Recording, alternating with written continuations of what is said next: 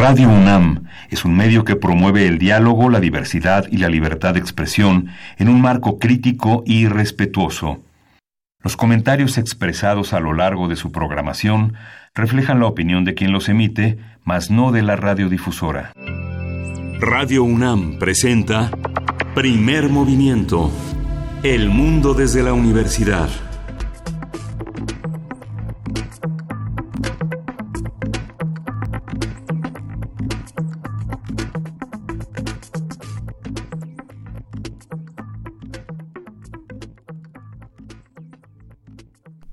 Hola, buenos días. Hoy es martes 10 de septiembre y son las 7.03 de la mañana.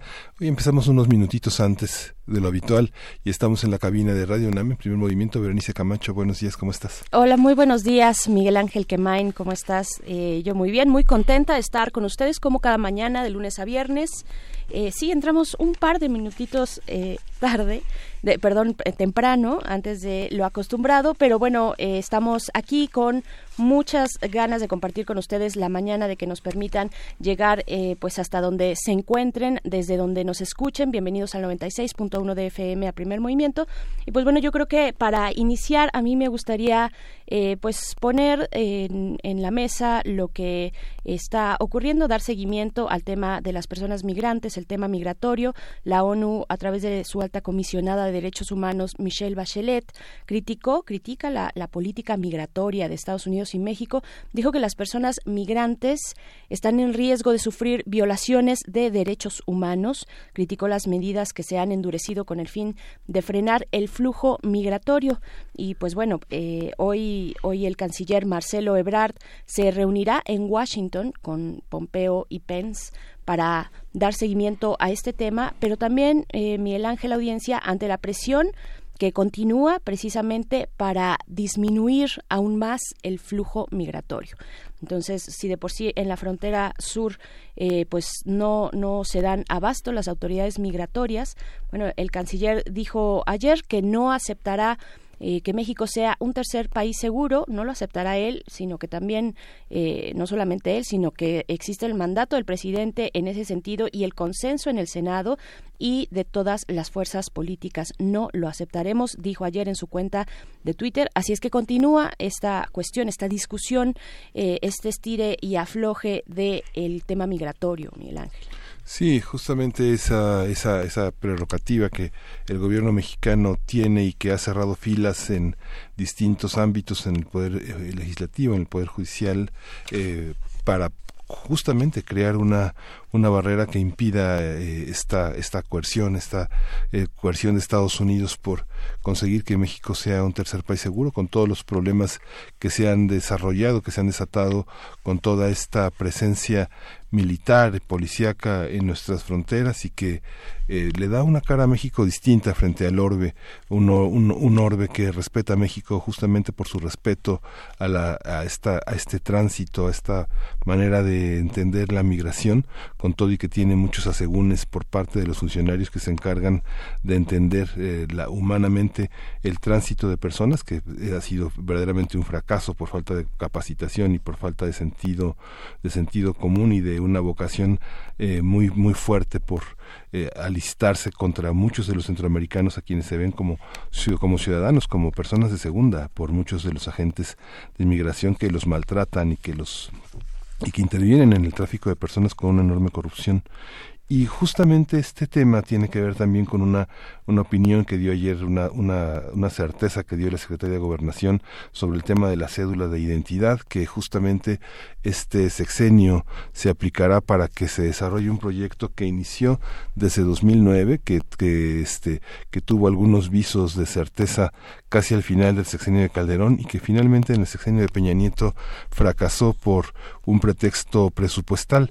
40 millones de menores de edad viven en México y justamente esos menores de edad tienen que tener una identidad, no solo el registro civil es un instrumento, sino una credencial con todos los datos biométricos, con todos los datos que permiten identificar a personas que son vulnerables, que suelen perderse debido a su situación también de, de, pobreza, de fragilidad y que bueno es una medida también para que estos apoyos que el presidente considera que deben de ser directos puedan tener por lo menos una, un rastro, una, un sentido de identidad. Se hicieron 6.8 millones de credenciales para niños, pero solamente se entregaron 1.7 millones hacia el final del sexenio de Calderón y 1.8 millones de todas esas cédulas se embodegaron, mientras que las demás se destruyeron sin ninguna justificación más que que no pudieron entregarse, ¿no? Así es, pues bueno, con eso iniciamos. También interesante, bueno, es que hay tantos temas eh, de los cuales hablar. El caso de Manuel, Manuel Bartlett, la auditoría de la función pública, eh, abre investigación, integra ya el expediente de la declaración patrimonial de Bartlett. Pues veamos cómo continúa este, este tema importante. Y pues bueno, les damos la bienvenida también a quienes nos escuchan a través de la Radio Universidad de Chihuahua. Bienvenidos, bienvenidas, como a amanecen, si es que ya despertaron y nos hacen el favor de sintonizarnos a través del 105.3, el 106.9 y el 105.7. Estaremos con ustedes muy tempranito, es que es de 6 a 7 de la mañana, pero ojalá, ojalá podemos tener esa posibilidad de hacer comunidad con ustedes Radio Universidad de Chihuahua a través de esas frecuencias de 7 a 8 acá en hora de la Ciudad de México. Así es que iniciamos también con salud, un arranque de salud el día de hoy. Vamos a hablar de la adicción al alcohol con la doctora Silvia Morales Chainé, quien es licenciada en psicología por la Facultad de Psicología de la UNAM, doctora en análisis experimental del comportamiento y coordinadora de los centros de formación y servicios psicológicos de la misma Facultad de Psicología. Así es que eso en unos momentos más. Sí, vamos a tener también las otras historias de la conquista que conduce Federico Navarrete, quien es historiador, antropólogo, investigador del Instituto de Investigaciones Históricas de la UNAM. Y vamos a ver si Elena Garro tenía razón y la culpa es de los tlaxcaltecas. Vuelvo a hablar de los dilemas de la guerra de Tlaxcala. Así es, también en nuestra nota nacional, ¿qué está ocurriendo en Tamaulipas? Haremos un análisis, un alto sobre lo que ocurre por allá, las tensiones entre distintos grupos que se están moviendo eh, en el Estado. Esto con el doctor Juan Salgado, especialista en seguridad. En la nota internacional vamos a tener las pláticas secretas entre el talibán y Estados Unidos. Vamos a tener la opinión de la maestra eh, Daniela López Rubí, ella es candidata a doctor en ciencias políticas y sociales, es profesora de la FES Aragón con estudios especializados en mantenimiento de la paz y en Afganistán. Y también para nuestra mesa del día vamos a hablar de las familias de las personas desaparecidas y la capacidad de resiliencia con la doctora Carla Salazar, doctora en Filosofía del Trabajo Social, colaboradora investigadora del CRIM eh, de, la UNAM. Su línea de investigación está enfocada al estudio, al estudio de las personas y familias que han sido víctimas de entornos violentos, narcotráfico, guerras y conflictos armados, así como de sus procesos de resiliencia, precisamente.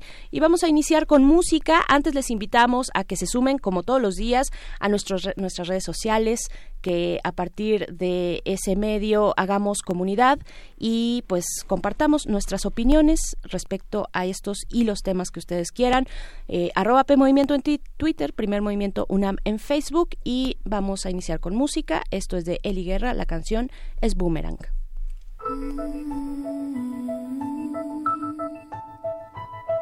Una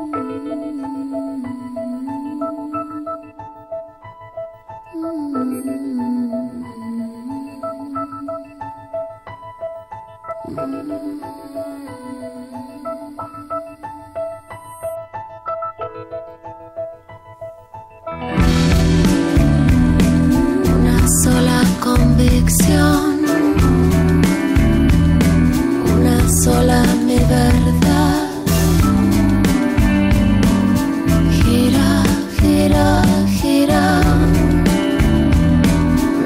Some boomerang.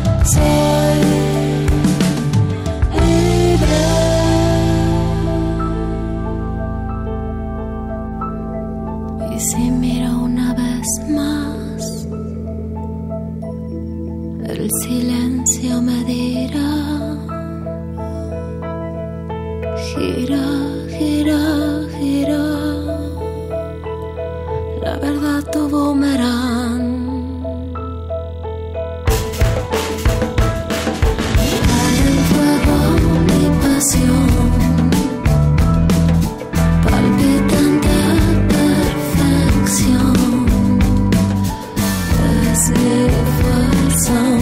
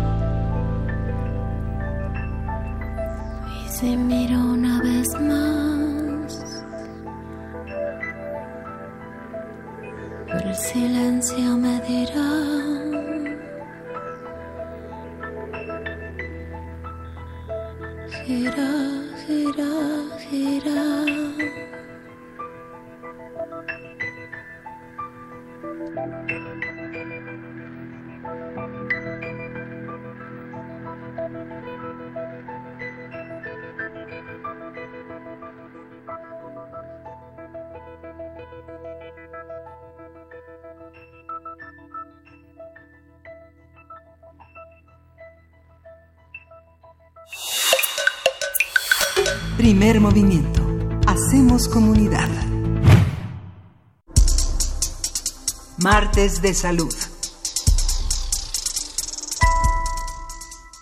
El alcohol es una sustancia psicoactiva cuyo consumo debe ser moderado y responsable.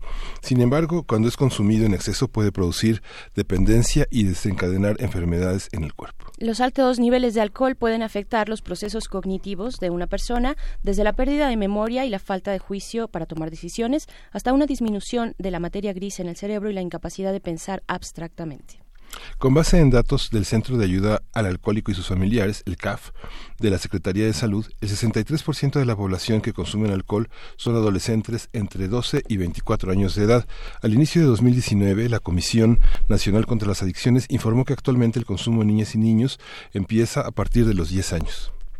Así es, eh, bien, conversaremos sobre lo que implica la adicción a esta sustancia, sus características médicas y hasta qué punto se ha normalizado en la sociedad contemporánea. Para ello nos acompaña en la línea la doctora Silvia Morales Chainé, quien es doctora en psicología por la Facultad de Psicología de la UNAM y coordinadora de los Centros de Formación y Servicios Psicológicos de la Facultad de Psicología.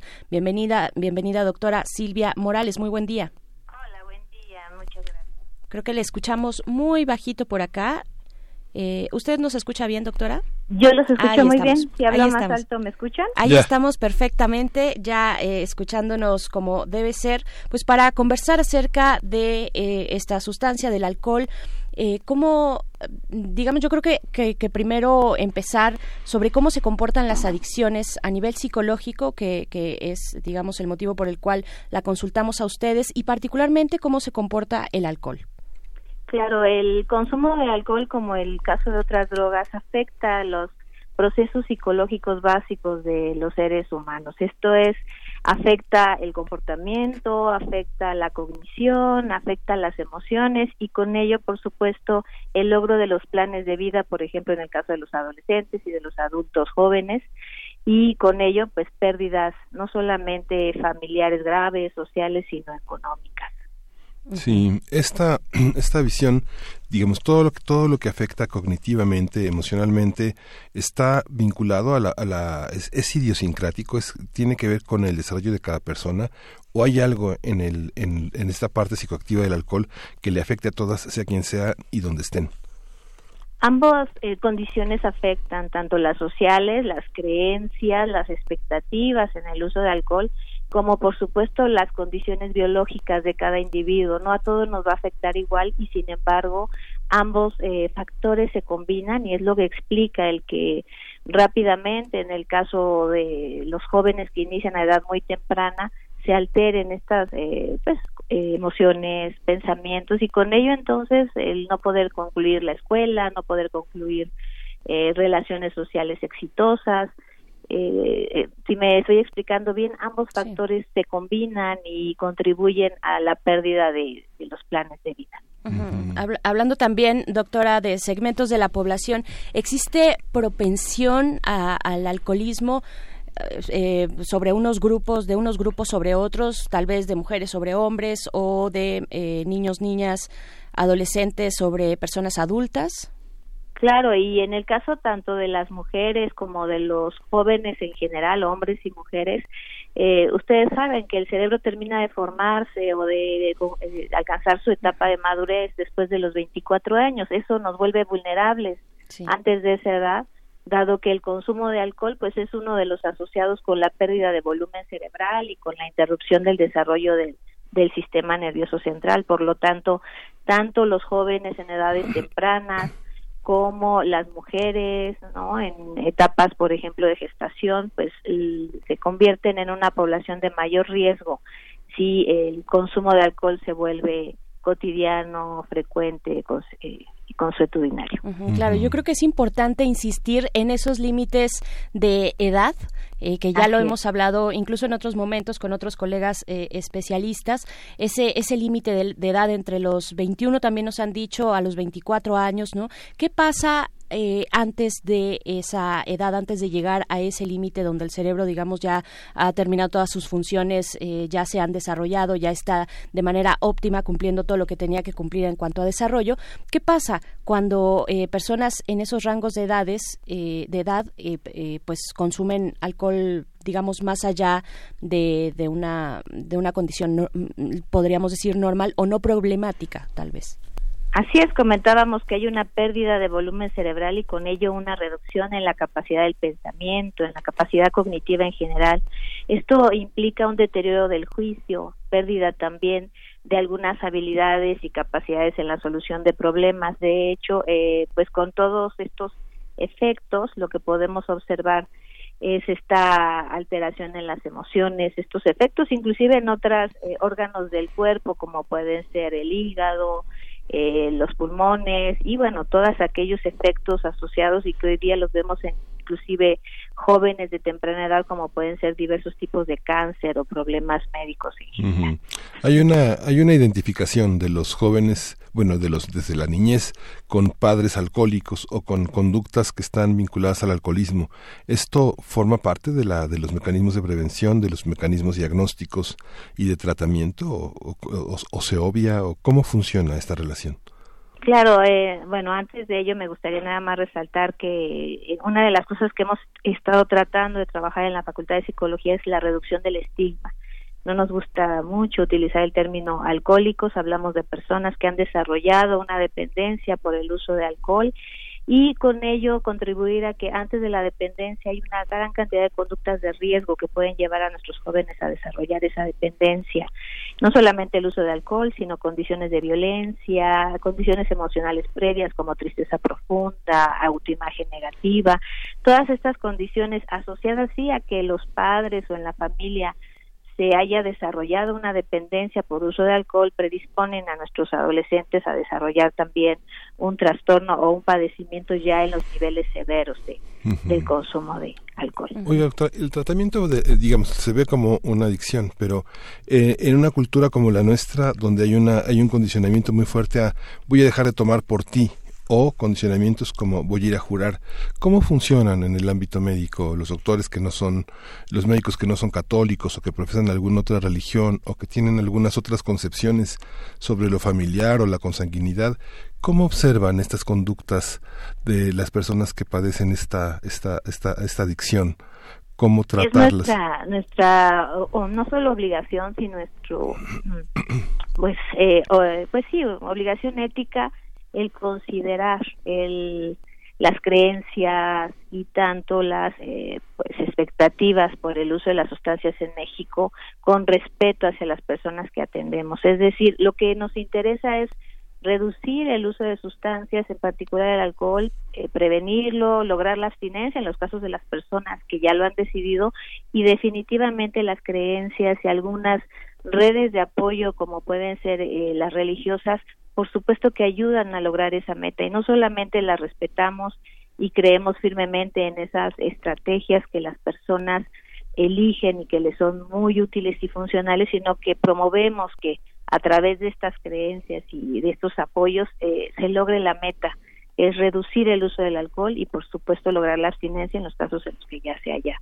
decidido. Pensando en el conjunto de la sociedad, eh, ¿cuáles son esas, esas prácticas, digamos, esas prácticas culturales que promueven el consumo del alcohol? Yo pienso en otros países donde eh, también tienen un alto consumo, como en Japón, ¿no? Donde eh, pues el, el, alcohol está básicamente presente en el circuito laboral, por ejemplo, después de, del trabajo de la jornada laboral, pues se reúnen las personas y, beben grandes cantidades de alcohol, ¿no? Eh, ¿Cómo es, la disponibilidad de la sustancia, por supuesto, es uno de los factores más fuertes para el elevado consumo que caracteriza a nuestra población. La presión social es otro de ellos. De hecho, una de las principales causas por las que nuestros jóvenes inician el uso de esta sustancia pues es la curiosidad, la presión social, la pertenencia a un grupo en el que el uso del alcohol eh, pues no solamente los caracteriza, sino que es parte de, su forma de interacción. Desafortunadamente es una de las principales causas por las que iniciamos y establecemos patrones de consumo de sustancias que generan todos estos efectos de los que hemos hemos hablado. No es una condición no solamente social, sino económica la que caracteriza a que el consumo de sustancias como el alcohol en los diversos países y por ello en México también sea tan tan elevado y se inician a edades tan tempranas como se señalaba en la cápsula, ¿no? A los 10 años de edad y tenemos jóvenes que reportan el inicio desde los 8 años de edad. Oiga, doctora, esta, hay una hay una parte que bueno conocemos históricamente el pago hacia en ciertas regiones del país con alcohol a trabajadores rurales, a jornaleros que están a merced de explotaciones muy fuertes. Esto ha sucedido tanto en el Istmo como en Chiapas como en Tabasco y la presencia de grupos evangélicos ha generado que muchas familias que tenían prácticas católicas se inclinen hacia la organización que los grupos pentecostales, evangélicos, testigos de Jehová acogen a, familias enteras con problemas de alcoholismo, de violencia interfamiliar muy fuertes.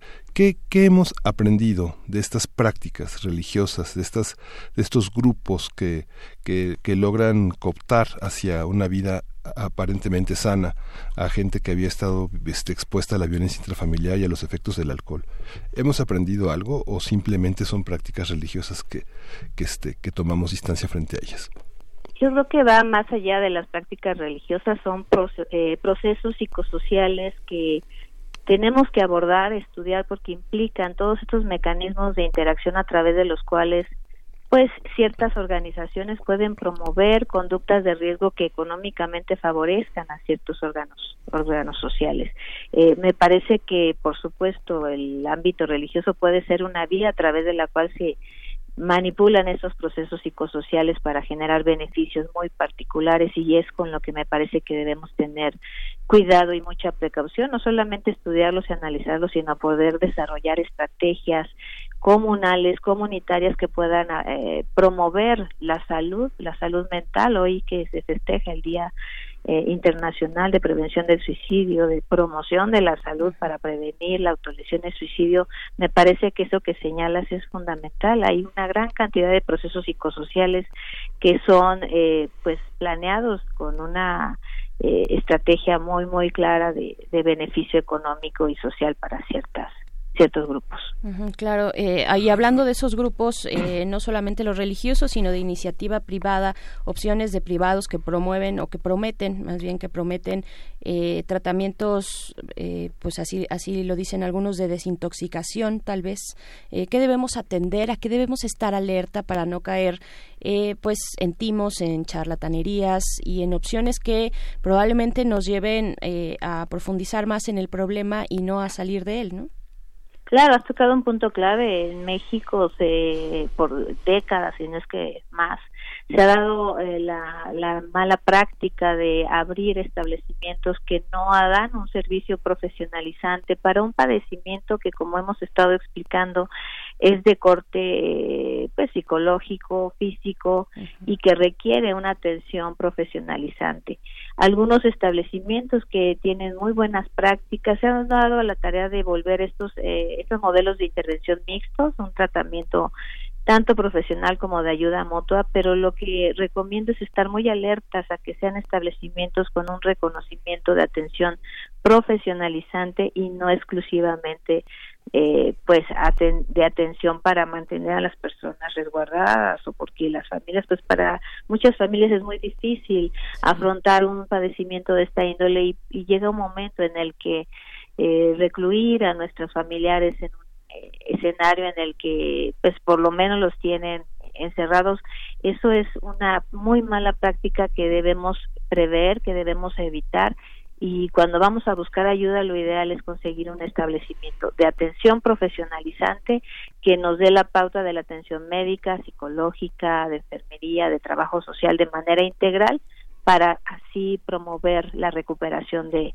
la salud mental y física. El Consejo Nacional para las Adicciones en sexenios anteriores se caracterizaba por eso, por dar apoyos y en el, en el orden federal a organismos de carácter este, estatal e incluso granjas donde justamente se internaban a personas que ya su familia no podía no podía soportar en términos de soporte de, ayuda de, de, acogimiento y eran lanzados a estos estos centros que recibían una una este una cantidad económica al mes de acuerdo al número de personas afiliadas a los programas de salud del gobierno estatal o de los municipales y justamente eran eran eran, eran personas que constantemente recaían a, lo que voy es que ya, ya lo señaló, pero hay una hay un aspecto que nosotros, nuestra sociedad, tal vez nuestra cultura no está tan acostumbrada, que es el tema de la recaída, ¿no? Pareciera que alguien que, que recae es una persona débil cuando forma parte de la dinámica este de las adicciones. Recaer es una tarea de todos, todos todos caemos y todos tenemos que aprender a caer. ¿Cómo se ve desde el ámbito metodológico de la medicina cómo se trata el tema de la recaída? ¿Somos capaces de afrontarlo? Así es, lo comentaba muy bien, solo quiero repasar que sí, en años anteriores, el antes con la DIGA, ahora recordemos que ha cambiado sí. eh, pues la representación social de esta instancia, se daba la tarea de hacer este reconocimiento de establecimientos en función del tratamiento profesionalizante, porque como bien lo indicas, la recaída, como en otros padecimientos, la diabetes, eh, problemas cardio, cardíacos, es parte de un trastorno, de un padecimiento que merece ser prevenido, que merece ser identificado, eh, como bien lo dice, no solamente por la persona que padece ya eh, el trastorno por consumo de sustancias, sino por la familia, por el apoyo que a su alrededor puede prever que las condiciones de recaída eh, ocurran con mucho, muy baja frecuencia, con poca duración, porque bien lo dice, son características del propio padecimiento y lo que tenemos que hacer es preverla, apoyar a que si llegan a ocurrir duren muy poco y por supuesto eh, sean muy poco frecuentes. Es papel del profesional. Atenderlos es parte del modelo de, de tratamiento, de los seguimientos frecuentes y puntuales por eh, el padecimiento asociado al uso de alcohol. ¿Cuándo debemos eh, pues agudizar nuestra eh, atención sobre algún familiar que sospechemos esté eh, pues empezando a tener un consumo problemático, una dependencia problemática. ¿Qué significa eso? ¿Qué significa empezar a depender de, de una sustancia como el alcohol? ¿Cuáles son las señales que debemos atender? Claro, es muy importante, por supuesto, enfocarnos a la prevención desde etapas tempranas, cuando nuestros adolescentes, adolescentes, perdón, eh, manifiestan tristeza profunda, conductas de autolesión, eh, autoimagen negativa han sido factores que nos predicen el, eh, conjunto con el consumo de alcohol, eh, factores de salud mental y padecimiento de la salud mental. De tal forma que podemos eh, indagar si hay conductas de riesgo, violenta, ansiedad frecuente y con estos indicadores pues no esperar a que haya un uso frecuente del alcohol eh, con usos explosivos y eh, pues con patrones de, de uso frecuente, sino que podemos asistir y pedir ayuda para tratar de prever condiciones emocionales, conductuales, eh, de concentración, por ejemplo, en la escuela, cuando nuestros jóvenes están teniendo dificultades, baja tolerancia a la frustración. Son condiciones, todas ellas que pueden eh, predisponer a nuestros jóvenes al uso de, de sustancias, no solo el alcohol, sino otras drogas y sustancias psicoactivas, y con ello poder prever el, el que se desarrolle un patrón de uso. Sabemos que todos están eh, expuestos al uso de las sustancias. Lo que queremos evitar es que se desarrolle un patrón de uso explosivo y, por supuesto, evitar al máximo y prevenir al máximo el uso, aunque sea de una sola vez, de drogas más fuertes. los, eh, las organizaciones de alcohólicos anónimos, los 12 pasos, eh, funcionan. ¿Qué tan vinculados están a nuestro sistema de salud y cómo son, cómo son aceptados o cuál es la reacción de muchos de los médicos en torno a este, este este tema que no solo es de salud, sino también de organización ciudadana también. Así es, así es. Sí, por supuesto, el, los programas de, de ayuda mutua, ¿no? Cuando están integrados, decíamos, a un sistema profesionalizante, contribuyen en el aspecto social al apoyo a la red que mantiene largos periodos de abstinencia y en ese sentido reiteramos quien toma la decisión y puede ser apoyada por el profesional es la propia persona beneficiada. Si identificamos de qué manera mecanismos adicionales al profesionalizante ayudan a mantener estos eh, no solamente periodos largos de abstinencia, sino conducta alternativa, opciones a través de las cuales las personas pueden desarrollar una vida agradable, placentera, cubriendo sus metas de vida, todas esas redes de apoyo siempre serán consideradas dentro de los programas de intervención.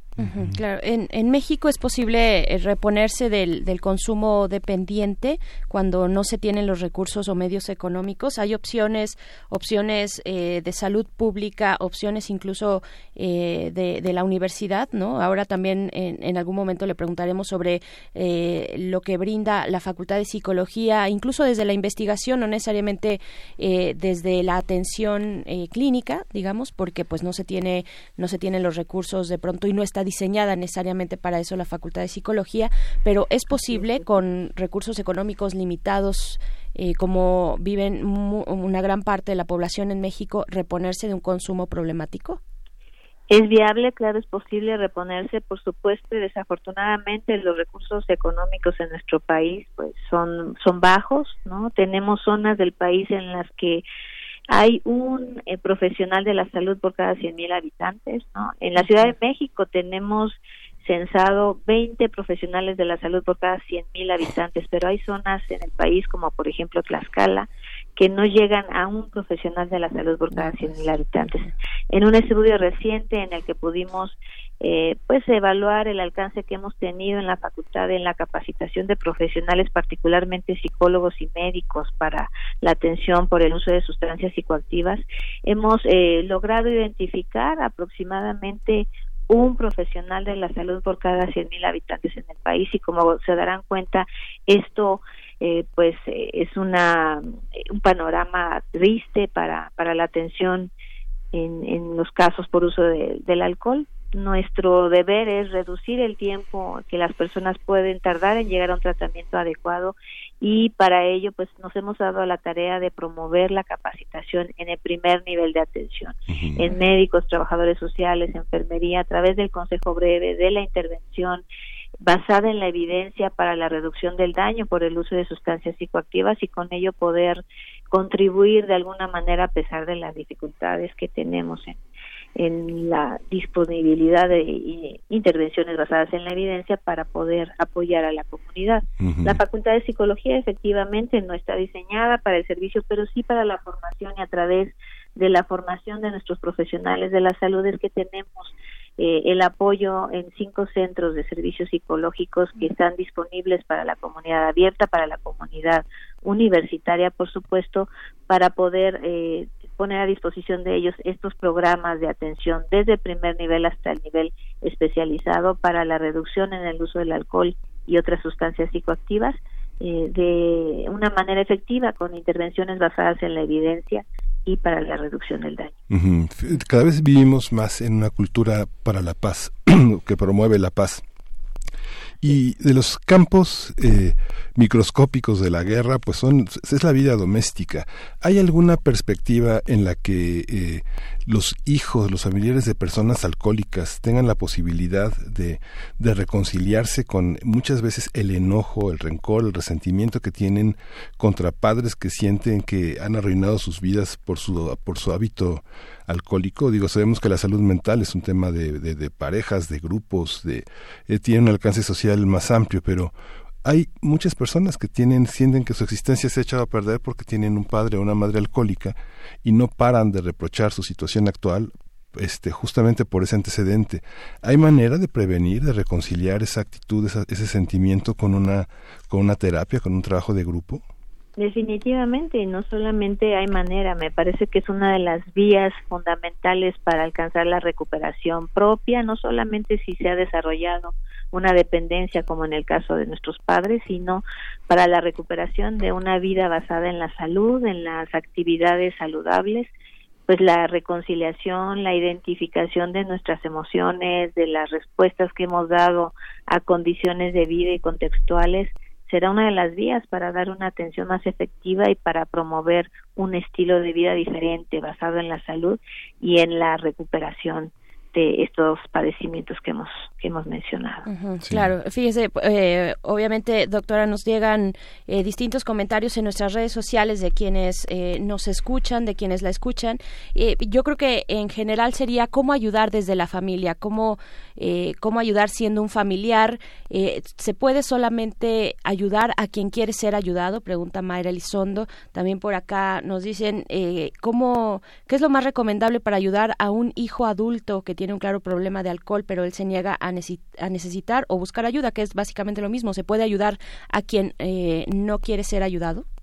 Pues eh, evidentemente cuando alguien quiere ser ayudado es más fácil y sí, definitivamente una de las vías para empezar a ayudar a los familiares es pues asistiendo nosotros mismos, ¿no? Tenemos un programa en el que mostramos de qué manera podemos hablar, de qué manera podemos sensibilizar a nuestra familia para alcanzar un primer apoyo psicológico. Para alcanzar ese primer apoyo psicológico lo que tenemos que hacer es adquirir habilidades muy puntuales para eh, pues interactuar con ellos, explicarles qué está pasando en sus vidas y cómo nosotros podemos apoyarles. Eh, evidentemente, cuando las personas no se quieren dejar ayudar, pues nos va a costar más trabajo, pero como familia, como redes de apoyo, podemos hacer un, intento y para eso la facultad tiene un programa muy particular que le denominamos para familiares y otras personas significativas para las personas que consumen sustancias. Y es que en el terreno de la salud mental es un terreno particularmente delicado en un país donde hay tanta tanta desigualdad, tanto desequilibrio y donde las personas tratamos de devolverle a quienes nos han dado tanto una una vejez más tranquila, una vejez acompañada. En el tema de la salud mental es muy complejo porque uno requiere en el fondo una capacitación y un acompañamiento también médico e institucional. En el caso del alcoholismo, esta parte de la desintegración, del enojo, conduce a una depresión mayor y a una, y a un, y a una manera de reciclar la adicción. ¿Pasa así, doctora? ¿Qué, qué podemos hacer? Eh?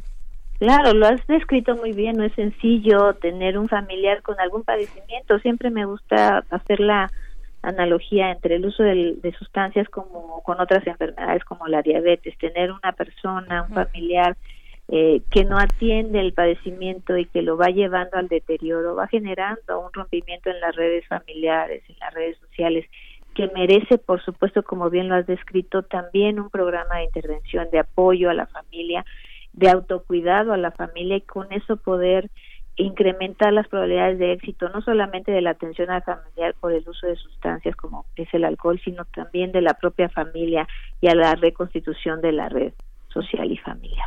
claro, doctora, ya para despedirnos quisiera pues preguntar alguna dirección, algún sitio electrónico o algún teléfono donde nos podamos acercar para eh, tener algún tipo de asesoría, eh, tal vez desde este proyecto, este programa para familiares y otras personas significativas. Así es, correcto. Sí, en la Facultad de Psicología contamos con la línea de atención que es el, el 5025 0855 actualmente hay que agregar el 55 lo repito 55 50 25 08 55 en él nuestro primer apoyo es a distancias. A través de esta línea damos asesoría, consejería breve y ya para los casos de segundo y tercer nivel a través de este de esta línea de atención se determina quién pasa a una atención presencial. Muy bien, pues agradecemos mucho esta conversación, doctora Silvia Morales Chaine, coordinadora de los Centros de Formación y Servicios Psicológicos de la Facultad de Psicología. Muy buenos días. Igualmente, gracias. Bello día. Pues ahí está la línea de atención. Hay que tener paciencia porque eh, pues atienden para este tema y muchos otros que coordina la Facultad de Psicología. De verdad es un sinfín de, de, actividades y de enfoques que eh, provee esta facultad. Hay que tener paciencia con esta línea de atención de consejería breve, es importante decirlo. Es el 55 50 25 08 55. Y pues Miguel Ángel, vamos con música. Esto es de Him, la canción es Wicked Game.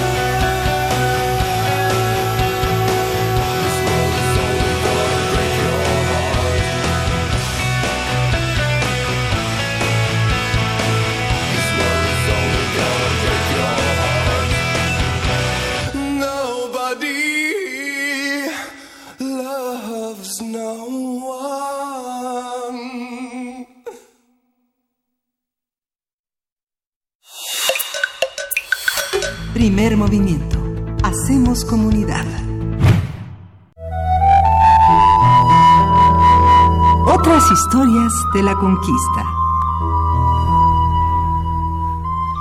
Y como cada 15 días tenemos el gusto de platicar con Federico Navarrete, historiador, antropólogo e investigador del Instituto de Investigaciones Históricas de la UNAM, también por supuesto escritor de diversos artículos, libros y novelas. Si no lo ha leído, pues eh, vaya planeando hacerlo porque de verdad se disfruta mucho. Federico Navarrete, buenos días. Hola, buenos días, Berenice, ¿cómo estás? Muy bien, pues con mucho gusto platicar contigo. Estamos aquí, Miguel Ángel Quemain y yo, eh, pues para que nos cuentes acerca de estos dilemas de la guerra de Tlaxcala.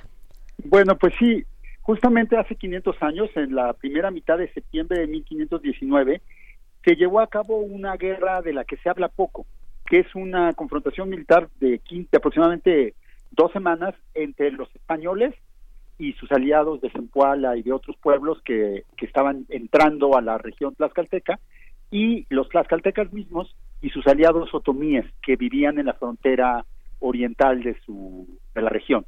Este, esta, esta guerra fue bastante cruenta. En, en total debe haber involucrado más de 100.000 guerreros indígenas, probablemente.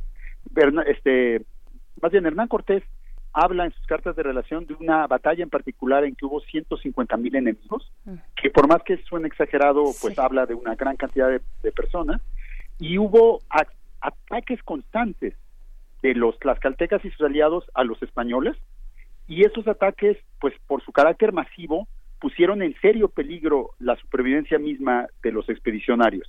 Lo que los salvó fueron sus armas de fuego, que podían eh, diezmar a las tropas atacantes, los caballos que aprovechaban para hacer entradas y romper las ofensivas, y también las lluvias de ballestas, que, de flechas de ballesta que enviaban.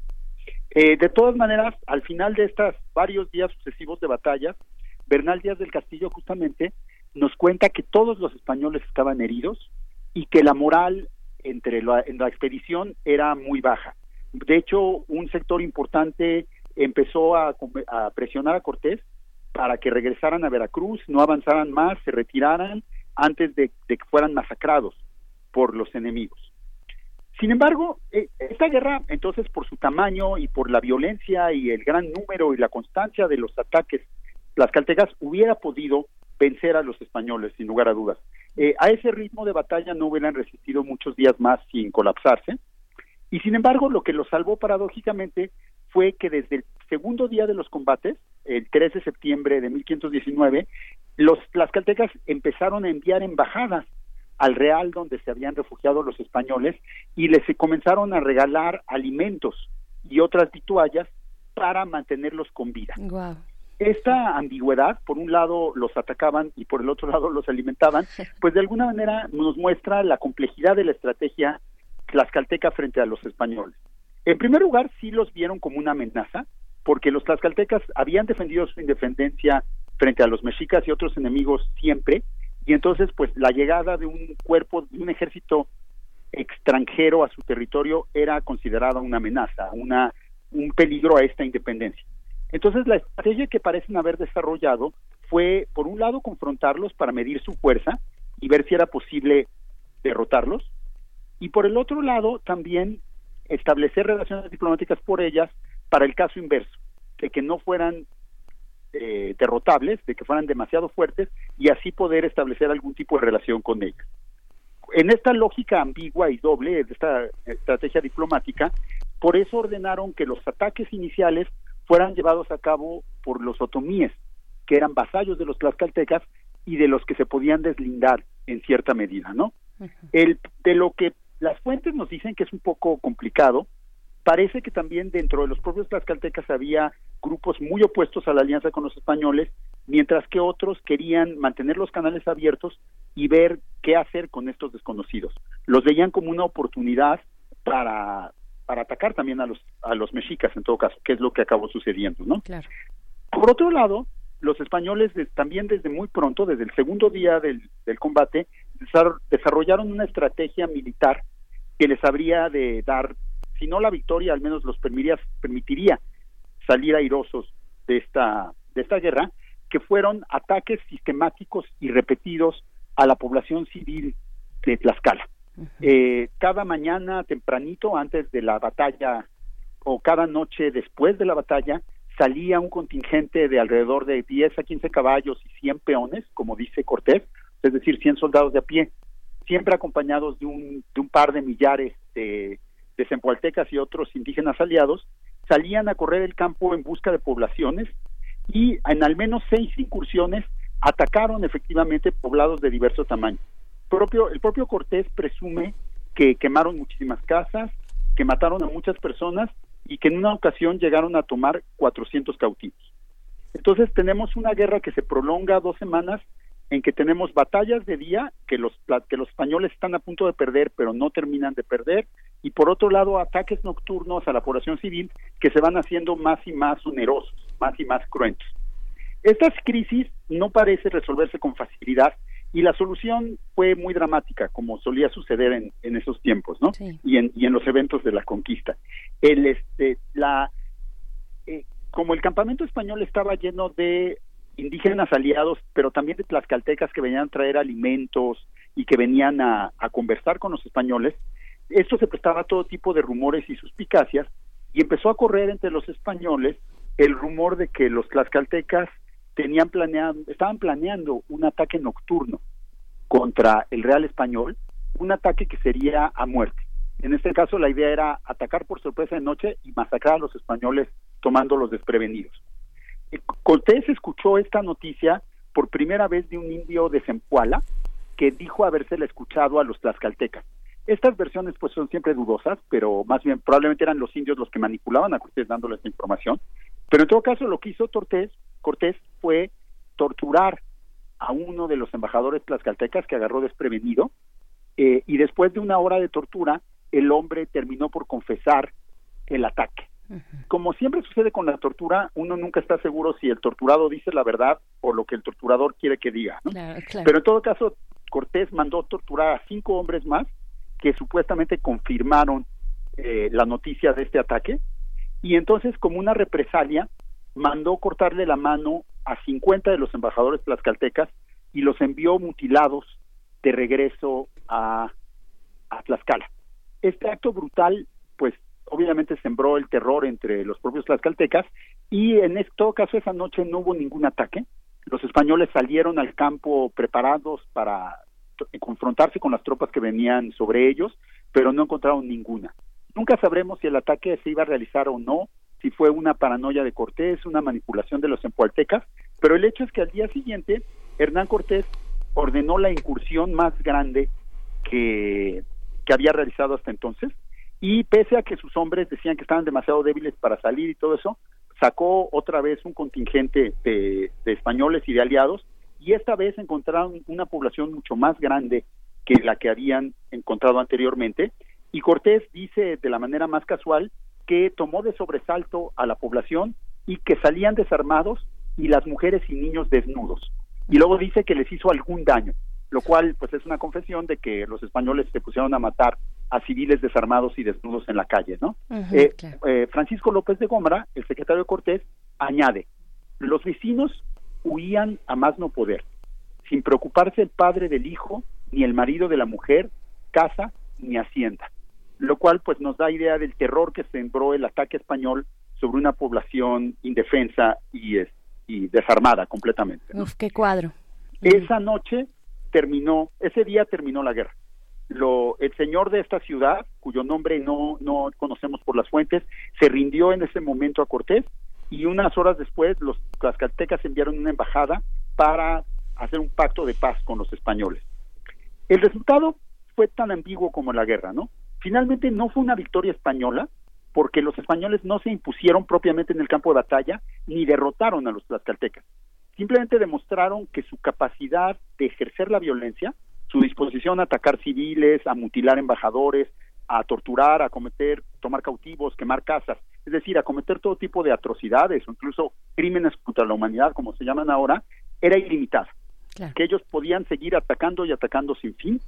Y por otro lado, los tlaxcaltecas no fueron vencidos, porque finalmente hubieran podido sostener la guerra y haber matado de hambre a los españoles, sino más bien eligieron no continuar la guerra porque el costo era demasiado alto, porque estos ataques españoles a la población civil eran intolerables y sobre todo porque se dieron cuenta que era mejor encauzar la fuerza de los españoles en contra de sus propios enemigos, como hicieron en Cholula un mes después y luego en México Tenochtitlan, a enfrentarlos a ellos. Bien, Entonces, pues, digamos que la famosa alianza entre tlaxcaltecas y españoles no nació de ninguna cobardía tlaxcalteca ni, de, ni de ningún entreguismo de este pueblo indígena, sino fue resultado de un- una confrontación bélica y de una decisión estratégica del gobierno de Tlaxcala. Querido Federico Navarrete, eh, te agradecemos mucho pues que nos des este tejido más fino eh, y pues bueno que explica un poco esta cuestión o explica mucho mejor esta esta frase clásica de la culpa fue de los tlaxcaltecas. eh, Miguel Ángel la mencionaba hace unos momentos. Te agradecemos mucho, Federico. Te mandamos un abrazo. Fue un gusto, gracias. Gracias. Gracias. Eh, visiten Noticonquista, esta página del Instituto de Investigaciones Históricas. Vamos con un fragmento de Elena Garro. La culpa es de los tlaxcaltecas precisamente. Y de- nos despedimos de la Radio Universidad de Chihuahua. Después de esto vamos al corte de la hora y volvemos a primer movimiento. La culpa es de los tlaxcaltecas. Elena Garro. Nacha oyó que llamaban en la puerta de la cocina y se quedó quieta. Cuando volvieron a insistir, abrió con sigilo y miró la noche. La señora Laura apareció con un dedo en los labios en señal de silencio. Todavía llevaba el traje blanco quemado y sucio de tierra y sangre. La señora entró de puntillas y miró con ojos interrogantes a la cocinera. Luego, confiada, se sentó junto a la estufa y miró su cocina como si no la hubiera visto nunca. Nachita, dame un cafecito. Tengo frío. Laura miró con asombro los mosaicos blancos de la cocina, subió las piernas sobre la silla, se abrazó las rodillas y se quedó pensativa. Nacha puso a hervir el agua para hacer el café y miró de reojo a su patrona. No se le ocurrió ni una palabra más. La señora recargó la cabeza sobre las rodillas. Parecía muy triste. ¿Sabes, Nacha? La culpa es de los tlaxcaltecas. Nacha no contestó. Prefirió mirar el agua que no hervía.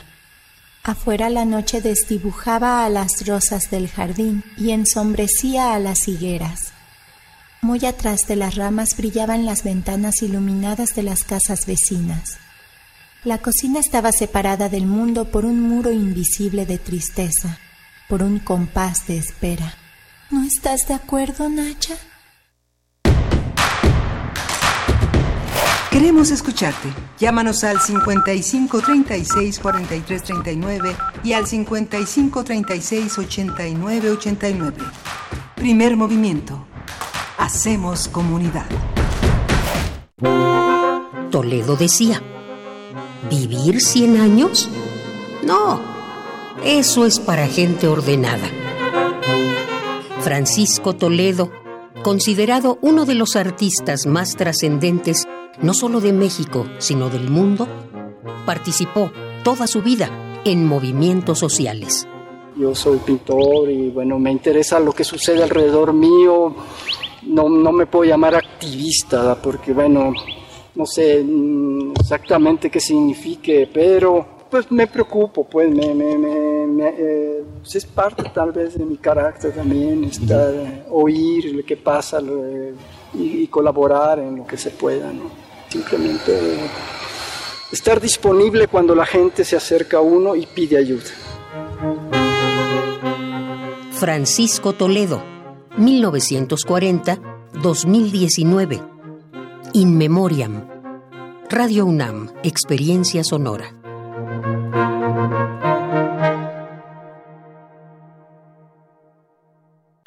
Mi INE está hecha de confianza. Como organismo autónomo, el INE protege mis datos personales. Mi INE está hecha de participación. Con ella elijo a quien va a gobernar. Mi INE está hecha de mis sueños, mis logros, mi historia. Mi INE es lo que soy. Yo me identifico con la democracia. Para participar, checa la vigencia de tu INE y manténla actualizada. Infórmate en INE.mx. Contamos todas, contamos todos. INE. La experiencia cultural más importante del año está por comenzar. El Festival Internacional Cervantino trae para ti 2.000 artistas de todo el mundo, con Canadá y el estado de Guerrero como invitados. Del 9 al 27 de octubre. Ven a compartir la magia y la fiesta en las calles y recintos de Guanajuato. Consulta la programación en festivalcervantino.gov.mx o en redes sociales. Secretaría de Cultura. Gobierno de México. La lucha por la equidad de género se consigue por varios frentes, desde las ideas y denuncias del feminismo hasta la deconstrucción de la masculinidad. Entre hombres, México, un espacio radiofónico para cuestionar la imagen que tenemos acerca de lo que consideramos masculino. De lunes a viernes a las 6.50 horas, retransmisión a las 15 horas por el 860 de AM y a las 6.30 horas con retransmisión a las 17 horas por el 96.1 de FM. Para poder corregir, primero hay que reconocer. Radio UNAM, experiencia sonora.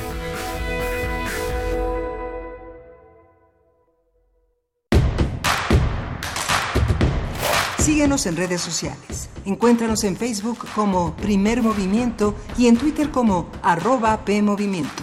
Hagamos comunidad.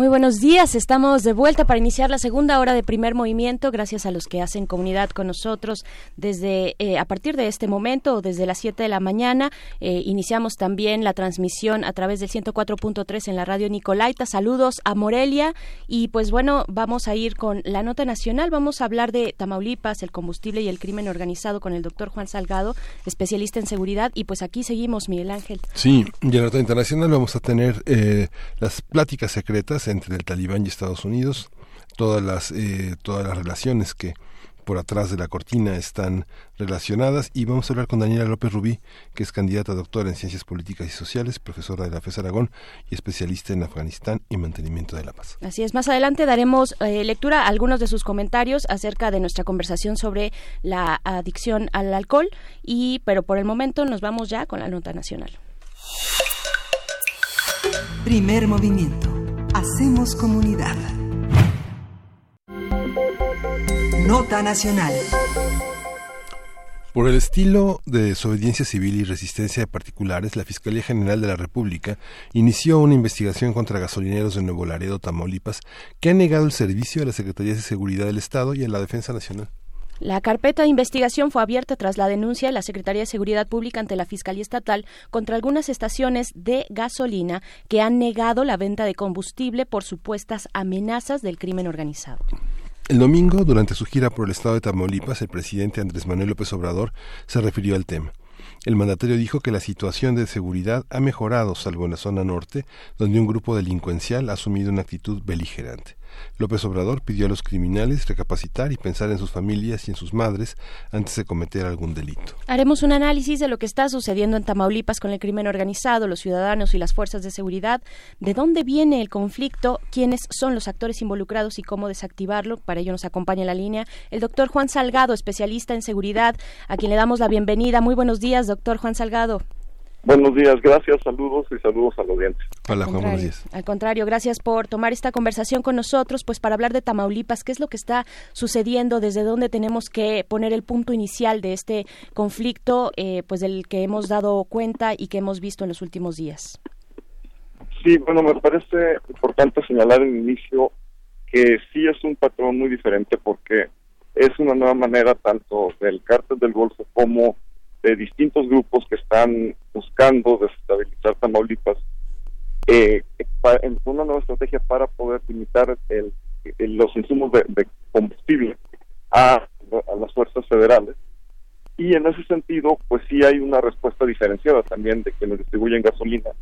La semana pasada tuve la oportunidad de hablar con el director de Oxogas en Monterrey y precisamente me estaba diciendo que lo que ellos hicieron para evitar tener un conflicto, tanto con la delincuencia organizada como con las autoridades, fue cerrar las gasolineras a las 8 de la noche.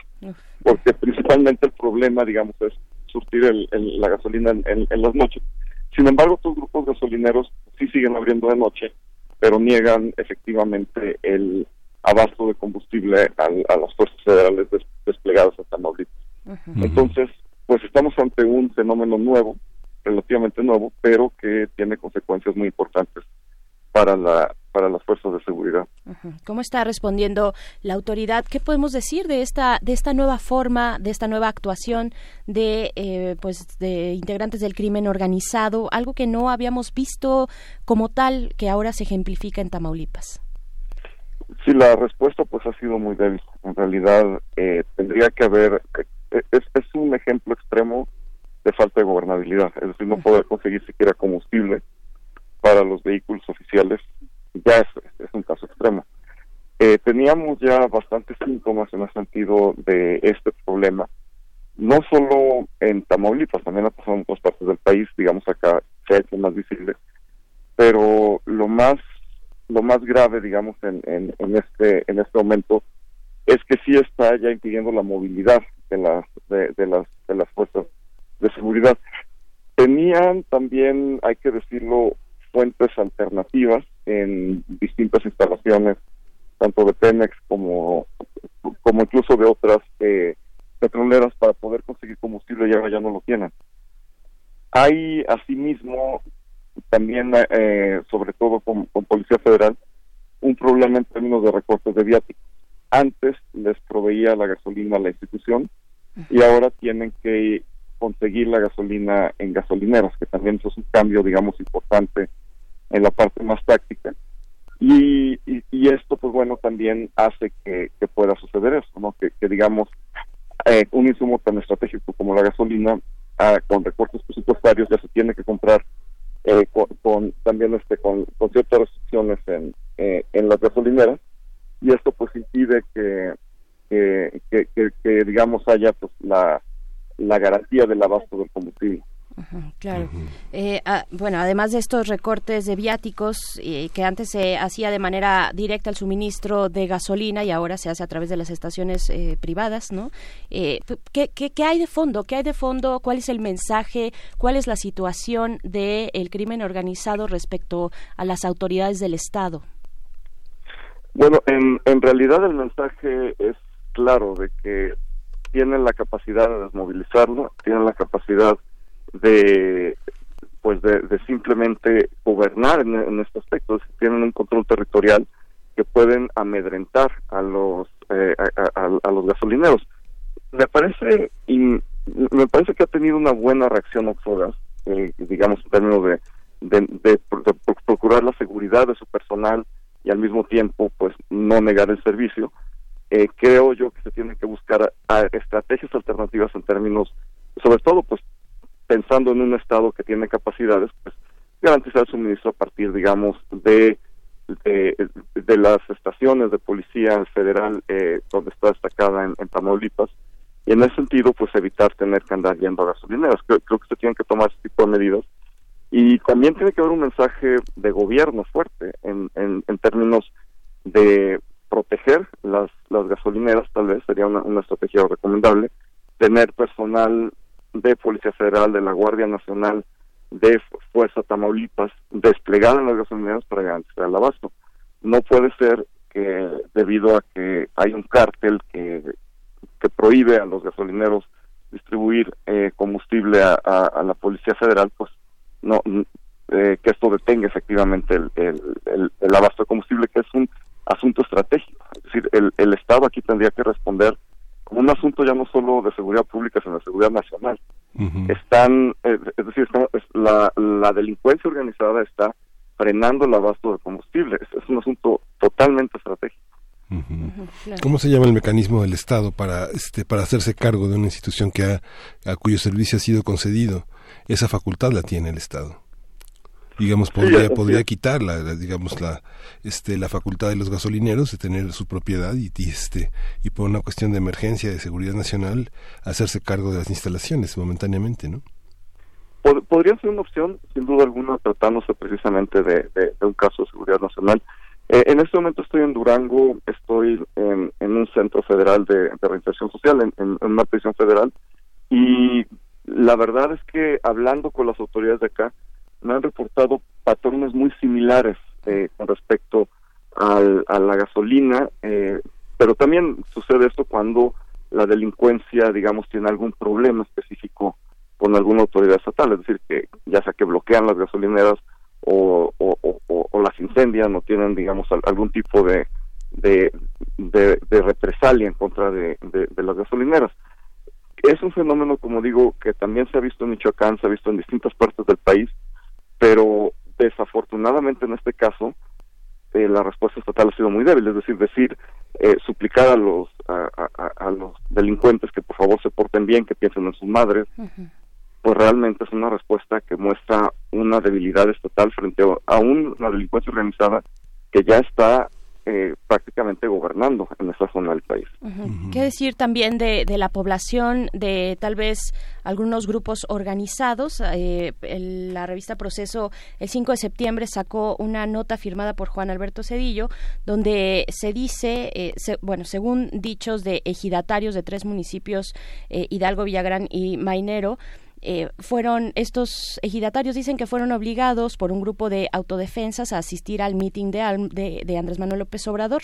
Eh, hablan de la columna armada de autodefensas Pedro J. Méndez.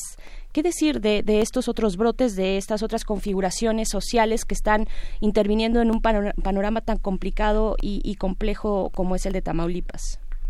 Sí, Tamaulipas lleva ya bastante tiempo con problemas de desplazamiento forzoso y con este tipo de amenazas. Eh, evidentemente, en el momento que tenemos de polarización en el país, pues se puede adjudicar a distintos motivos. Yo creo que sí sería importante verificar las fuentes y, ver que si de verdad sucedió así, pues que se tomen las medidas eh, adecuadas cuál sería el interés de un grupo para que asistan a un, mitin de AMLO, probablemente golpear al gobernador. Que el gobernador así lo expresó en, un momento, dijo, el gobernador fue, bastante claro, dijo, hay grupos aquí que están queriendo desestabilizarme, son grupos delincuenciales y, y tiene que ir todo el peso. Y fue un mensaje también muy claro al gobernador hacia el presidente. El gobernador le dijo en, en pocas palabras al presidente, quiero toda la fuerza del Estado contra estos grupos que están buscando desestabilizar el gobierno de Tamaulipas. Entonces, eh, realmente puede o no o no haber eh, esta intención de que de que atendieran un mitin, pero el fondo del asunto es que sí hay un problema de gobernabilidad fuertísimo. Eh, también vemos al grupo de civiles que estuvieron atacándose con eh, con, la autoridad de Nuevo Laredo, que fue, pues bueno, un, tiroteo que terminó con la muerte de seis, pero realmente estamos viendo ya escenarios que hacen muy compleja la situación en Tamaulipas. Lo que está pasando en, Tamaulipas es muy distinto al resto del país por el tipo de poder y de penetración que tiene la delincuencia organizada. No es una penetración como la que hay en Michoacán, que tiene, digamos, un tipo de elementos sociales muy distintos eh, que, ya corresponden prácticamente a la creación de grupos eh, ideológicos ligados al, narcotráfico. Pero acá vamos, en, en, Tamaulipas sigue siendo eh, la lógica más, más tradicional pero exacerbada de la delincuencia organizada y en ese sentido se tiene que pensar distinto en, el conflicto. Se tiene que pensar que ya no solo es un tema estrictamente de seguridad, sino que es un conflicto armado. Tenemos civiles armados que están atacando al Estado tenemos delincuencia organizada que está estableciendo reglas territoriales que directamente confrontan la gobernabilidad del Estado mexicano. En ese sentido, ya no estamos hablando nada más de un problema de, seguridad pública. En realidad estamos hablando ya de un conflicto con partes armadas en las cuales se tienen que establecer eh, eh, estrategias, no digo violencia necesariamente, pero sí estrategias de resolución de conflictos. Tiene que haber mano dura, por supuesto, a la par de estrategias de resolución no violenta de conflictos para que esto pueda finalmente para que se pueda recuperar la paz en Tamaulipas. Eso eso podría parecer la, la, aplicación de la ley bajo ciertas circunstancias podría parecer un viraje hacia la mano dura. ¿Tú ves ese riesgo, Juan? me, me, parece que tiene que haber cero tolerancia en, en, este tipo de en, en este tipo de, de actuación de la delincuencia organizada porque sí digamos, ya no es simplemente ir tras ganancias, sino que en este momento lo que está haciendo la delincuencia organizada en Tamaulipas y desde hace tiempo, no solo en este momento, es decir nosotros gobernamos. Y nosotros decimos quién tiene gasolina y quién no, y la Policía Federal no tiene gasolina. y si no nos no, y, si, no cumple con nosotros, pues lo que vamos a hacer es eh, devastarlos y, y, y tenemos el poder de hacerlo. Tenemos a más de 3.000 elementos de Guardia Nacional ahí presentes, tenemos eh, Marina, tenemos Ejército, tenemos Policía Federal y nadie puede detener a un grupo delictivo que amenaza de esa manera al Estado. Es decir, realmente esto sí nos hace pensar qué capacidad de gobierno hay. Acto seguido, el presidente le suplica que por favor piensen en sus madres y que no sean malos. Realmente es un, ejemplo extremo de debilidad estatal ante la devastación de la delincuencia organizada. Llevamos ya años, eh, Juan Salgado, hablando de Tamaulipas con el sesgo de la violencia. A veces entra al foco, a veces sale del foco, pero finalmente se ha mantenido. Eh, pero podemos entender o podemos, eh, hay elementos para decir que hay un incremento de, de, las expresiones violentas, de las expresiones del crimen organizado en Tamaulipas. Tenemos que volver a preocuparnos de las maneras en las que en algún momento lo hicimos hace, hace algunos años. La, la verdad es que es un fenómeno que tiene mucho que ver con distintas condiciones internas y externas. Recordemos que de pronto el foco está en, Reynosa, de pronto está en Nuevo Laredo, y, y, estos, digamos, brotes de violencia tienen que ver con las posibilidades de cruce, con la manera en la que la delincuencia organizada puede ver afectados sus intereses y cómo reacciona violentamente ante estos entornos. El problema está ahí y, permanece latente, aunque no haya violencia extrema, pero lo que sí es verdaderamente preocupante, más allá de esta exacerbación de la violencia, que sí la hay, porque simple y sencillamente en cualquier país un enfrentamiento con las autoridades que deja seis muertos es un gran escándalo nacional y esto acaba de pasar en Nuevo Laredo. Y esto pues está sucediendo con, con bastante frecuencia a lo largo y ancho de Tamaulipas en, los últimos meses. Entonces sí hay un reconocimiento de violencia, pero lo más preocupante es que las causas raíz de la violencia no se han modificado en los últimos 15 años en Tamaulipas. Cambian los gobiernos eh, federales y locales y de todas formas, bien que mal, sigue gobernando la delincuencia. ¿Qué, ¿Qué les da ese poder? ¿Son, son empresarios? ¿Son políticos? ¿Qué, ¿Quiénes son?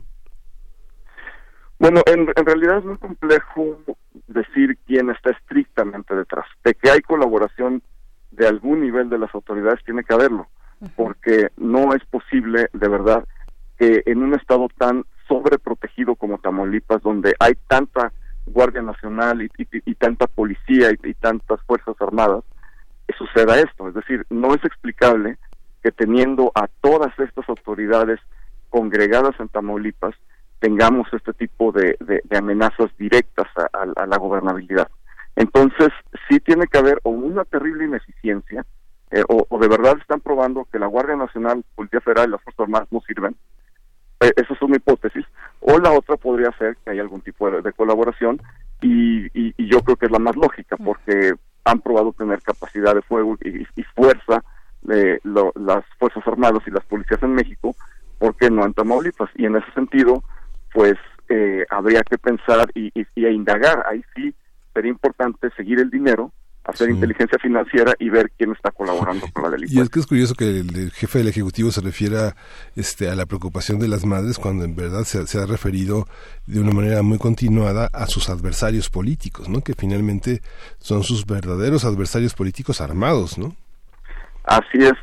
Viene una discusión, bueno, está en marcha una discusión importante sobre la ley de amnistía que más allá, digamos, si consideramos que en México solo uno de cada 100 delitos llega a sentencia, realmente pues el tema no es cuántos se van a liberar o no se van a liberar, sino que hay un mensaje muy importante detrás sobre a quién van a liberar. Y creo que esta discusión sobre si van a liberar a quienes son responsables de delito contra la salud o no, tiene mucho que ver con el mensaje que debe dar un Estado fuerte hacia la delincuencia organizada y hacia cómo reacciona frente a este tipo de delitos. Es decir, si estamos eh, reaccionando de manera tan débil frente a la delincuencia en el, discurso y después viene una ley de amnistía que perdona eh, a, quienes han delinquido por eh, delitos contra la salud, que es, es algo que todavía no está decidido, pero que están precisamente debatiendo esto y hay una línea muy fuerte por parte de legisladores de Morena de que se liberen las personas que han cometido delitos contra la salud pues realmente estamos en un entorno muy complicado. Una amnistía supone necesariamente un diálogo, un diálogo y, bueno, cuando hablamos por, eh, para el caso de Tamaulipas con una configuración eh, tan particular, eh, distinta a lo que ocurre en Michoacán, a lo que ocurre en Guerrero o en Veracruz. Sí, sí, definitivamente es importante un diálogo. Hay, hay, hay varias cuestiones muy importantes en, en torno a la amnistía. La primera, sí debe haber un mensaje y en, y en eso estoy muy de acuerdo en en la manera en la que se ha, que es un tema no penitenciario, sino de política criminal, en la manera en la que se ha criminalizado la pobreza en México. Y creo yo que sí, todos estos atenuantes que, que, hay en torno a la ley eh, eh, eh, en términos de personas con perfiles de pobreza, etcétera, eso me parece importantísimo, pero esto no se debe confundir en ningún momento, sobre todo teniendo una situación como la de Tamaulipas enfrente, con eh, mostrar cierta laxitud frente al, al tema de, del trasiego de drogas que, que tiene pues eh, estas, este saldo de violencia tan fuerte en México. Entonces, creo yo que, que sí, eh, más allá del, del fondo, la forma puede dar mensajes muy incorrectos a, la actividad delincuencial en México. Hablando de Tamaulipas, ¿qué, qué variables considerar cuando se trata de un estado fronterizo? Sí, en primer lugar, aquí tiene que haber eh, una reestructuración de la estrategia. Es decir, ya quedó claro que a lo largo de los años ya tuvimos en distintas administraciones a la Policía Federal, a las Fuerzas Armadas, a, todo tipo de autoridad tratando de hacer algo en Tamaulipas. También tenemos, tuvimos un, un proceso de limpieza, por llamarlo así, de Nuevo León, que empujó en buena medida tanto a Zetas como a Cártel del Golfo hacia Tamaulipas y hacia Coahuila. Es decir, hubo un desplazamiento hacia, hacia Tamaulipas y precisamente por ser zona fronteriza, Nuevo León casi no tiene frontera, pues es y, va a seguir siendo pues un punto muy importante de, para el trasiego de drogas y de todo tipo de actividades ilícitas en la frontera con Estados Unidos. Entonces, tiene que haber una colaboración importante transfronteriza porque todo el peso en este momento está del lado de México. En ese sentido, ¿cómo es que entran tantas toneladas de droga y de bienes irregulares a Estados Unidos sin que la aduana de ella se dé cuenta? Entonces, yo creo que también tiene que haber una actividad diplomática a la par. Eh, estuvo el embajador de Tamaulipas, perdón, estuvo el gobernador de Tamaulipas, haciendo de embajador, en Washington. Eh, estuvo una semana de gira y trató temas importantes, hay que decirlo, en términos de colaboración de los puntos fronterizos con, las autoridades de Tamaulipas. Sin embargo, hay que ir mucho más allá de eso. Sí tiene que haber de verdad una estrategia conjunta porque la, la violencia y la sangre está del lado de México y en Estados Unidos pues tiene que haber una corresponsabilidad porque no es posible que en un país tan grande pase y se distribuya tanta droga sin que se den cuenta las autoridades. Ahora, Juan, hay una hay un aspecto que eh, ha empezado a salir en la en la prensa del norte que es en la petición que hicieron los estados eh, para la para el paquete económico, ¿no? Por ejemplo, yo veía datos como este cerca de 3.600 millones de pesos había solicitado el gobierno de Nuevo León y le dieron casi 600, ¿no? Digamos que son obras de infraestructura pública en la que intervienen las grandes empresas neoleonesas, ¿no? Lo mismo pasa en Tamaulipas, no no tengo eh, ahorita exactamente la cifra de cuánto solicitó el gobierno de Tamaulipas, pero le dieron cerca del menos del 25% de lo que solicitó y lo mismo pasó así con Sinaloa, ha, pasado así con los estados, que son los grandes negocios que tienen con el gobierno federal muchas de las empresas que dominan el escenario el escenario económico de las entidades. Yo creo que un análisis del paquete económico y de cómo se van a distribuir las participaciones federales en los estados también va a determinar mucho el rumbo de la coacción y de la violencia. ¿Tú qué piensas? ¿Piensas que estas empresas que son aparentemente estrictamente locales tienen un gran, muchas han sido fundadas por políticos de, de, de gran, de gran este, alcurnia en los estados, son los dueños de medios, de medio estado en muchas partes, no son los dueños de las empresas que licitan en los gobiernos con las, con las participaciones federales? Bueno, eh, Marcelo Mastroianni, no, pero Marcelo Mastro, no recuerdo el, apellido personalmente, no, no, es no es el actor, pero Mastroianni, sí, Marcelo Mastroianni. Este, eh, eh, hay un autor italiano, no, no recuerdo ahora el, su apellido, pero hizo un estudio precisamente sobre fracking que va sobre la cuenca de Burgos, es decir, estudia desde Coahuila hasta hasta Tamaulipas y precisamente investiga cómo hay nexos empresariales y, y de política local para desplazar a poblaciones con cierto tipo de connivencia con la delincuencia organizada que ataca estas poblaciones para, digamos, dejar libres territorios o, que les vendan muy baratos sus terrenos y poderlos explotar con, con procesos de fracking. Eh, sobre todo por todo este tema de shale gas y de, y de, y de todos los recursos que están en la zona. Es decir, los antecedentes están ahí y, y, creo que en este libro les debo el nombre del autor, pero pero se los paso en la próxima. Eh, este libro lo documenta de manera muy interesante porque sí es periodismo de investigación y sí tiene datos duros. Y en ese sentido pues yo no descartaría que en este momento se pudiera pensar en, un entorno digamos de nutrir este tipo de, de, violencia. Sin embargo hay, hay otro tipo de señales. También el gobernador se está viendo eh, se está viendo amenazado. Es decir García Cabeza de Vaca está un poco ahorcado por estos grupos que están generando esta violencia eh, territorial, por llamarla así, en, por estos terrenos y por este desplazamiento en, en Tamaulipas. Entonces, parece ser, digo, yo no daría que, eso sucediera, pero parece ser que hay un trasfondo muchísimo más complicado. Eh, ¿Será Roberto Saviano? Eh, no, no, Roberto Saviano, sí se llama Marcelo, no, Marcelo, ok. Que, que me, me, me olvidé el apellido. Torres no, ¿verdad? Torres Cofiño tampoco. Bueno, que también eh, tiene por ahí algo al respecto. Eh, pues antes de despedir esta conversación, eh, doctor Juan Salgado, acerca de Tamaulipas, pues qué decir de la de, de, las capacidades de investigación de la fiscalía que se tiene que desplegar pues eh, eh, a lo largo de todos estos puntos de un conflicto tan tan eh, complicado no tan fuerte tan profundo y tan difícil de desenmarañar. Qué decir de la fiscalía las capacidades de investigación que puede presentar a la par también de lo que ya mencionabas la política criminal no que esa es otra otra lectura y otra parte.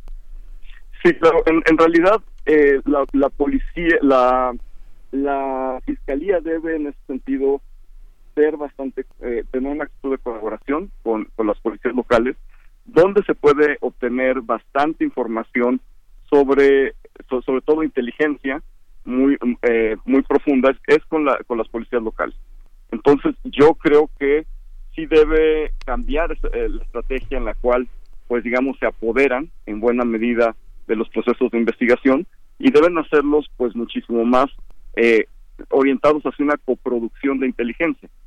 Sí eh, tenemos, pues, eh, y, está aprobado, colaboración por parte de, de, las policías locales con la delincuencia organizada, pues ahí es donde tenemos que buscar definitivamente las, este, pues, pues los, las líneas que nos unan los puntos. Creo que en este momento la fiscalía está partiendo, si, si si consideramos que está haciendo en serio su trabajo, está partiendo, digamos, con, con muy buenos, eh, con, muy buenos este, presupuestos, pero necesitan la inteligencia para saber precisamente cómo se relacionan estos, estos grupos.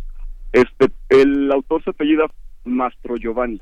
Mastro Giovanni, claro, claro, ya. Así es, y el libro se llama Ni vivos ni muertos, ya lo acabo de encontrar aquí mismo en Kindle, me ayudó la tecnología, pero pero bueno, eh, para, para no quedarles a deber el dato. Sí, gracias. Maestro Giovanni, pues ahí está Ni vivos ni muertos esta recomendación y también la conversación contigo, doctor Juan Salgado, que agradecemos mucho y pues seguiremos de cerca lo que ocurre en Tamaulipas, un punto tan eh, complicado desde hace ya varias décadas en nuestro país, bueno, varios años en nuestro país. Eh, muchas gracias por el momento, Juan Salgado.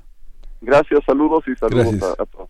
Pues vamos a ir con música. Esto es un clásico de los caifanes. Nunca me voy a transformar en ti de 1988 y volvemos para nuestra nota internacional.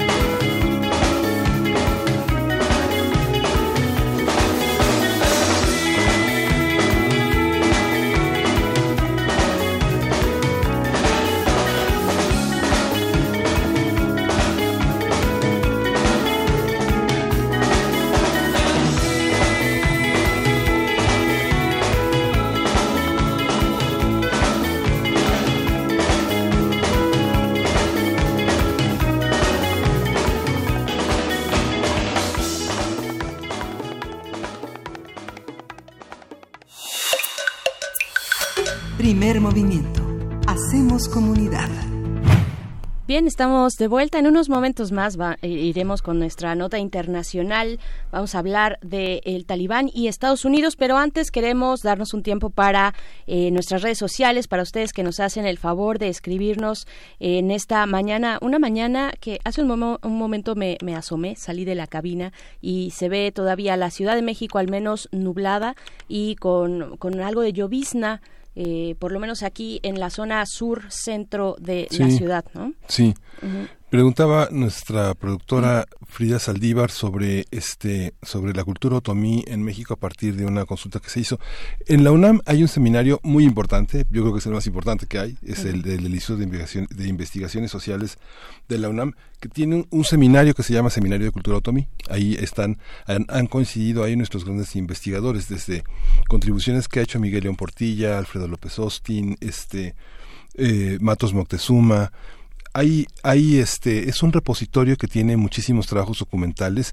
Incluso hay un centro, hay una, hay un centro de cultura otomí en el Estado de México muy importante donde se reúnen pues de trabajos artesanales. Ahí, ahí, ahí empezó, eh, ahí se cristalizaron, por ejemplo, la mazorca y el niño Dios, el arte otomí, toda, toda la cultura del mezquital que hay en esta en esta parte todos los el arte y comunidades otomís que son este un trabajo que se hizo con un apoyo internacional muy importante de 2010 a 2012 sobre la memoria identitaria. Hay una hay una abundante migración hay una cantidad de oficios que llegan a la parte de la Ciudad de México y hay una convivencia entre también los estudios náhuatl que han este cristalizado en la Ciudad de, México, en el Estado de México, hay que buscar en la UNAM, hay que buscar en este, en el repositorio del Instituto de Investigaciones Sociales, en la biblioteca electrónica que ellos tienen también este mucho trabajo. Hay un repositorio justamente especial dedicado al arte, a la, al otomí, que tiene cerca de 300 entradas, que incluye Hidalgo, Tlaxcala, el Estado de México, este y justamente es un, es un trabajo que han hecho mucho antropólogos, sociólogos, economistas, lingüistas. Es un trabajo de convergencia muy, muy interesante. La UNAM tiene, digo, por supuesto hay otras, la UAM, la Universidad Iberoamericana, la Universidad Autónoma del Estado de México, tiene muchísimas publicaciones, pero nuestra casa de estudios tiene uno de los seminarios pues más importantes en México. Sí, también otro ángulo lo podemos encontrar en el Instituto de Investigaciones Estéticas. A mí particularmente ese es el que me gusta mucho y hacen eh, trabajos muy interesantes constantemente, salvo, bueno, bueno, en este momento tendríamos que revisarlo, pero no tengo eh, la recomendación precisa, pero sí he visto que constantemente están eh, teniendo desde eh, seminarios, eh, charlas, conferencias respecto a, eh, pues en este caso los otomíes y bueno, habrá que buscarle, les prometo hacerlo y traerles una respuesta más específica que es para Abimael Hernández, por cierto, es quien hace la petición y dice, bueno, pide la recomendación, nos da los buenos días, almas sabias de primer movimiento, ¿cómo crees, Abimael? en este barco vamos todos. dice, gracias por generar diariamente un espacio para el diálogo y el análisis de temas necesarios para comprender el mundo. Es un gran reto vivir con personas eh, adictas. Ah, se refiere a la conversación inicial que tuvimos sobre adicción al alcohol. Y, bueno, duele no poder ayudarlas, la culpa es inevitable, es lo que nos dice Abimael respecto a este tema. Lobo Estemario también nos eh, dice que gracias por hacerle, eh, les hicimos, le hicimos el día, los quiero condenadotes, así nos dice Lobo Estemario por la canción de Him esta, este cover de, de Wicked, Wicked Game, esta canción pues de los 80 muy, muy famosa. Y también Hernán Garza dice genial estrategia diplomática respecto a los tlaxcaltecas y la conversación con Federico Navarrete. Esther Chávez, gracias por tus comentarios. Flechador del Sol, eh, buenos días. En fin, eh, también nos dice por acá Eduardo Landeros, eh, Tamaulipas lleva tiempo siendo un estado fallido. Se requiere cero tolerancia para los grupos criminales que tienen en vilo a la población. En fin, gracias a todos por sus comentarios. A, Juan Mario Hernández, a Juan Mario Pérez también, este, en Calmecali, Vania Nuche ha tenido, este, en el podcast de Radio UNAM hay, este, varias intervenciones de, de hablantes, de poetas de la lengua tomí y el PUIC, justamente Juan Mario Pérez que ha intervenido varias veces en primer movimiento, del, no, no recuerdo cuántos, pero hay muchos jóvenes otomís que forman parte de la del sistema de, tutorías y de becas que tiene el PUIC, el programa universitario de estudios de la interculturalidad. Pues una gran oferta la de esta universidad. Vamos ahora sí con nuestra nota internacional. Primer movimiento. Hacemos comunidad. Nota Internacional. Donald Trump, presidente de Estados Unidos, dijo ayer que las conversaciones de paz con los talibanes están muertas. El pasado fin de semana el mandatario había cancelado las negociaciones y suspendido una reunión secreta con representantes de ese grupo y con el gobierno de Afganistán. Trump justificó su decisión luego, luego, de que los talibanes se atribuyeron la autoría de un atentado en Kabul en el que murieron 12 personas, incluido un soldado estadounidense. Por su parte, Sabinullah Mujahid portavoz de la oficina política de los talibanes en Doha, criticó el anuncio de Trump y dijo que siembra dudas sobre la credibilidad del mandatario. América va a sufrir, añadió el portavoz de esta milicia. A partir del anuncio hecho durante el fin de semana por el presidente Trump sobre la respuesta, la, supuesta, perdón, cancelación de unas pláticas con el Talibán, hablaremos sobre Afganistán y su relación con Estados Unidos y los escenarios que se plantean. Está con nosotros la maestra Daniela López Rubí, candidata al doctorado en Ciencias Políticas y Sociales. Ella es profesora de la FES Aragón, es una especialista en mantenimiento de la paz y en el tema de Afganistán. Buenos días, Daniela López Rubí. Muchas gracias por estar otra vez con nosotros. Hola, muy buenos días a ustedes. Gracias por la invitación. Gracias, maestra Daniela. Pues cómo leer esta cuestión, cómo leer, también dar eh, un poco de contexto tal vez a quienes nos escuchan sobre la permanencia ya de tanto tiempo, de tantos años de las tropas estadounidenses eh, en, esta región, en, Kabul y en general en todo el país de Afganistán. Bueno, tenemos que recordar que, la presencia de Estados Unidos en el país eh, data del, del 2001 Posterior a los ataques terroristas en Nueva York, eh, se identifica como los responsables al grupo Al Qaeda, que estaban precisamente ubicados en Afganistán. Entonces, eh, es ahí donde centra Estados Unidos la lucha contra el terrorismo en un, en un principio y posteriormente se, se extiende hacia Irak.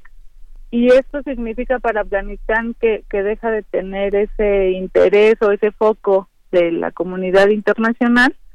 Y bueno, a partir de ahí ha venido eh, atravesando una serie de complicaciones, sobre todo políticas y sociales, porque no se ha logrado consolidar un régimen que sea aceptado por todos los sectores de la población. Y bueno, eh, para contextualizar ya en este año, hay que recordar que están ahorita en, periodo de, proceso electoral eh, que va a ser a finales de este mes. ¿Cuáles son estos grupos eh, o fuerzas políticas que en el contexto también de la elección eh, se están se están disputando el poder, ya sea hacia la construcción de la democracia y de la paz o hacia formas más tradicionales? Bueno, por un lado está el, gobierno legítimo del país, que es el, gobierno del presidente Ghani, y por otro lado está el, grupo talibán, que si bien no es eh, un partido político sí tiene una representación política fuerte porque fueron ellos quienes gobernaron el país eh, en la segunda mitad de los 90 y hasta el 2001 y bueno se caracterizan por tener esta esta visión conservadora del Islam y esta eh, aversión hacia Occidente y todo lo que representa eh, en el caso del, del gobierno actual pues bueno su cercanía con con Estados Unidos es lo que le hace a los talibán rechazarlo, ¿no? Y, por ende el proceso electoral también porque lo, marcan como si fuera un proceso eh, viciado por, por la influencia que tiene Occidente en, en el gobierno afgano. ¿Sigue siendo justificada la presencia de las tropas estadounidenses en, en Afganistán?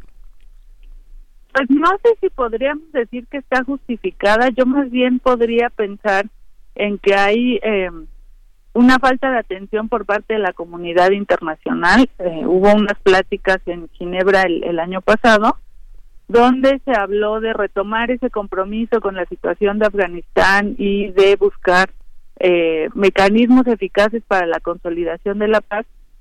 Entonces, eh, digamos, por un lado, viéndolo de manera muy, eh, muy cuadrada quizás, mientras exista violencia en, el país va a ser justificada, entre comillas, la presencia de tropas extranjeras, pero por otro lado también se corre el riesgo de que mientras haya presencia extranjera en Afganistán va a ser difícil que se consoliden las instituciones internas y se logre una reconciliación de los actores internos. ¿Hay algún agente mediador?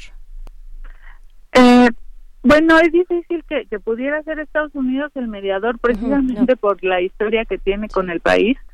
Em, ellos inician relaciones diplomáticas en la década de los 30 más o menos y después eh, se suspenden durante varios años y en el 2001 reinician las relaciones diplomáticas entre Estados Unidos y Afganistán en este nuevo contexto de, del post 11 de septiembre y la lucha contra el terrorismo. Y bueno, la idea que tiene el presidente Trump para Afganistán es ir haciendo un retiro gradual de las tropas, pero eh, bueno, parecía que eran positivas las rondas de negociación que se habían estado llevando desde desde septiembre octubre del año pasado y ahora con este anuncio que hace el presidente Trump pues pareciera como que como que demerita todo ese proceso. ¿Qué es lo que mantiene, eh, maestra Daniela López, a, a las eh, a las tropas estadounidenses ahí, digo, por supuesto sabemos el discurso oficial es llevar la paz, mantener o construir un gobierno democrático, la lucha, claro, desde, desde 2001 eh, contra el terrorismo, pero qué decir de los recursos naturales, del gas natural, eh, es, hay muchos ojos sobre, sobre esta región, ¿no? Bueno, sí, Afganistán en realidad no es un país muy rico en, en minerales. Sin embargo, sí es un país que está geográficamente bien ubicado y que está cerca de las zonas ricas en minerales, eh, como sería eh, la zona norte del país, y por otro lado está cerca de los grandes mercados eh, asiáticos, como sería el caso de India al sur. Entonces, bueno, se, se tiene esa idea eh, generalizada de que es un país rico en recursos minerales como el gas, pero en realidad creo que tiene más valor su situación geográfica que su riqueza mineral. Geoeconómica, ¿no? Sí, exactamente. Entonces, eh, es importante tener una buena relación con el país porque puede ser la zona en la que se ubique la infraestructura que puede explotar esos recursos y acercarse a esos mercados. Entonces, por eso resulta relevante tener presencia y, tener una, eh, pues hasta cierto punto, influencia en, el país. Los, los grupos talibanes tienen un poder importante, ha disminuido, eh, pues ya decíamos en la introducción, esta declaración del portavoz de la Oficina Política de los Talibanes en Doha, ¿no? donde decía América va a sufrir eh, criticando este anuncio de Donald Trump, donde dice, bueno, los, las conversaciones eh, de paz con los talibanes están muertas, muy al estilo, eh, pues, estrambótico de, de Donald Trump y superlativo a veces también, ¿no? Sí, bueno, yo creo que el caso del talibán es curioso porque a partir del 2001, lejos de haberse disminuido, eh, Ahora se habla incluso de que tiene mayor presencia territorial en Afganistán que antes del 2001 y eso lo hace pues un actor relevante. Por otro lado, bueno, mientras el presidente Trump dice que las pláticas están muertas, todavía ayer el secretario eh, Mike Pompeo decía que el objetivo que tienen en Estados Unidos es sentar a la mesa de negociación a los talibán y al gobierno afgano para lograr un acuerdo de paz en donde ambos eh, lados estén comprometidos y sobre todo tratar de comprometer al talibán a alejarse de su relación con Al Qaeda y con el Estado Islámico, que es el peligro que se tiene, ¿no? Que tenga más control sobre el país y que siga manteniendo esta relación con Al Qaeda y con el Estado Islámico. Se alcanza, se alcanzan a vislumbrar algunas posibilidades de diálogo, de dar viabilidad a estas conversaciones, eh, sin eliminar pues la, las diferencias, digamos, que marca la tradición en algunos puntos del país, eh, sin pintar de, de, barras y estrellas, digamos, ¿no? sino eh, conservando pues las tradiciones, también la voz de los ciudadanos de Afganistán. Yo creo que sí. De hecho, en estos días eh, la ONU también lanzó su informe sobre la situación en Afganistán y ahí hacen mucho énfasis en que se tiene que poner atención en el proceso de paz más que en el proceso electoral, lo cual es, es interesante. y que se tiene justo que lograr un diálogo entre todas las partes eh, involucradas, porque bueno, hablamos de manera más notoria de, del gobierno y del talibán, pero también existen otros pequeños grupos que representan a los eh, a las diferentes etnias que hay en Afganistán que tienen que ser considerados para poder tener un diálogo eh, que tenga frutos realmente positivos. Entonces yo creo que sí sí puede haber una posibilidad de que el diálogo funcione siempre y cuando se involucra más actores no únicamente sea a través de de la mediación que está teniendo Estados Unidos eh, creo que se tendrían que involucrar más actores, principalmente la ONU, y por otro lado, eh, considerar cuáles son los objetivos y la visión de largo plazo que tienen todos estos actores.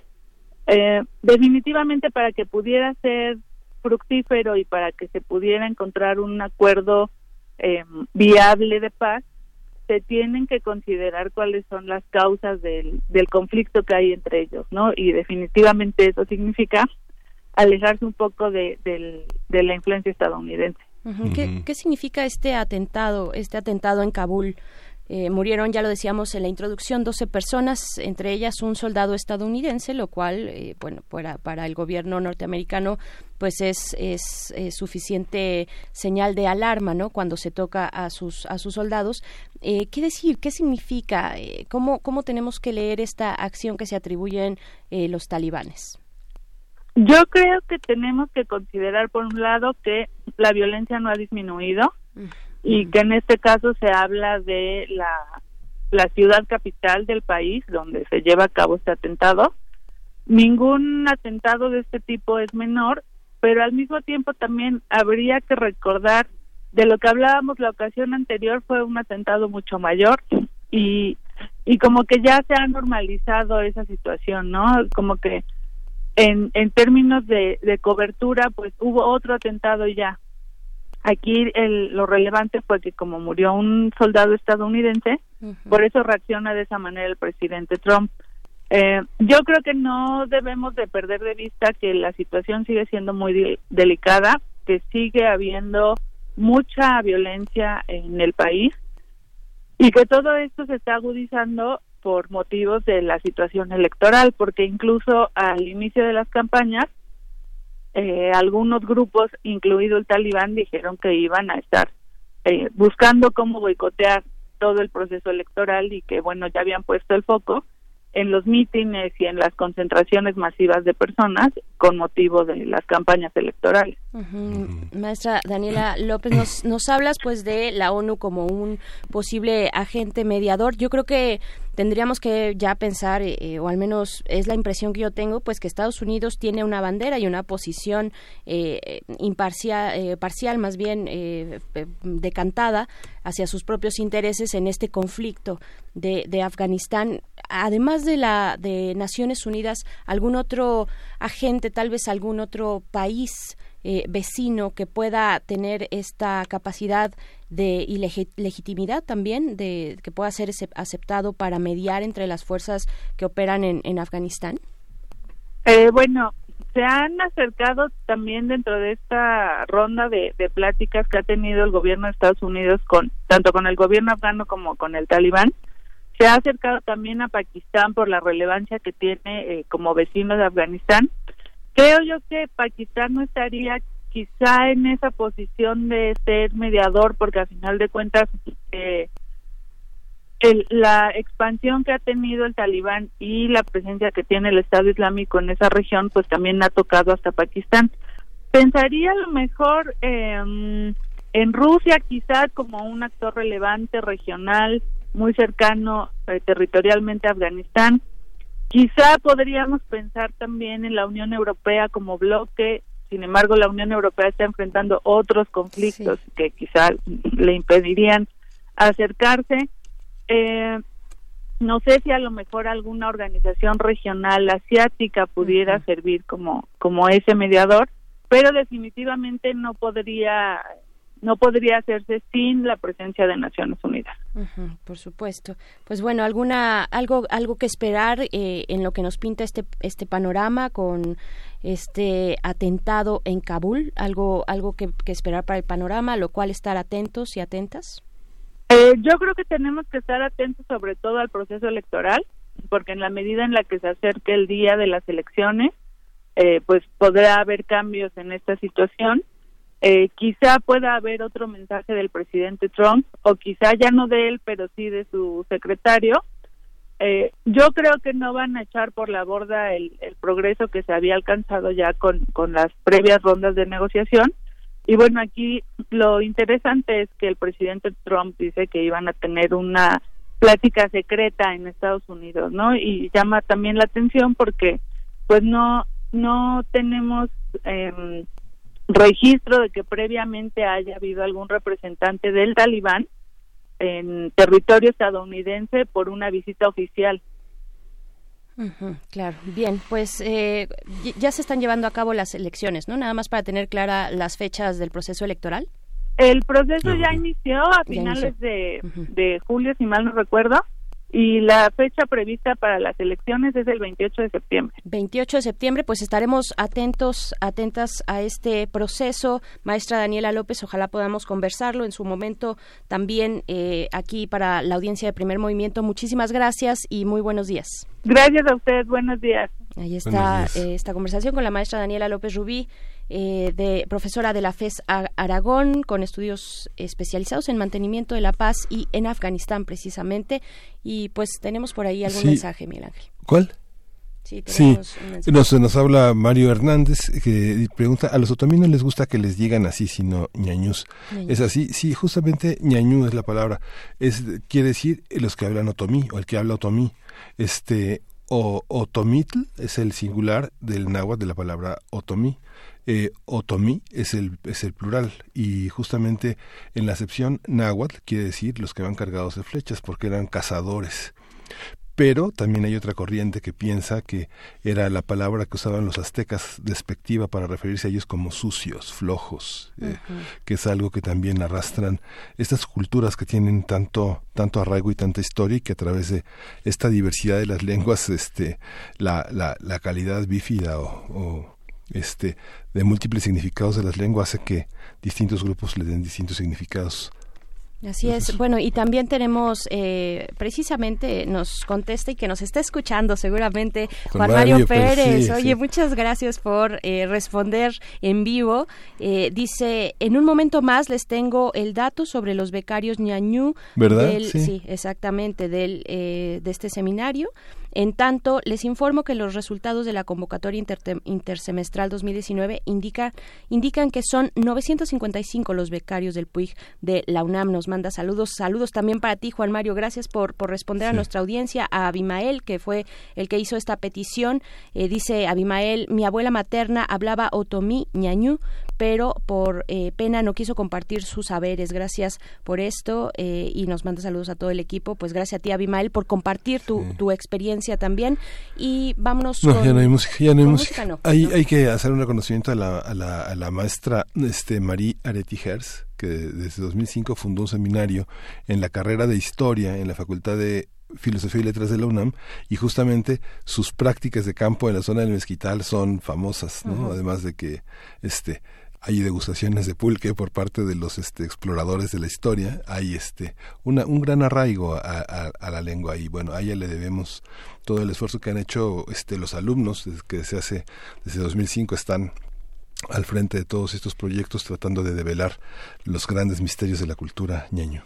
Así es. Bueno, también nos dice David García, se siente bien cuando hacemos comunidad en el primer movimiento. Saludos. Sí, se siente muy bien, se siente esta cercanía.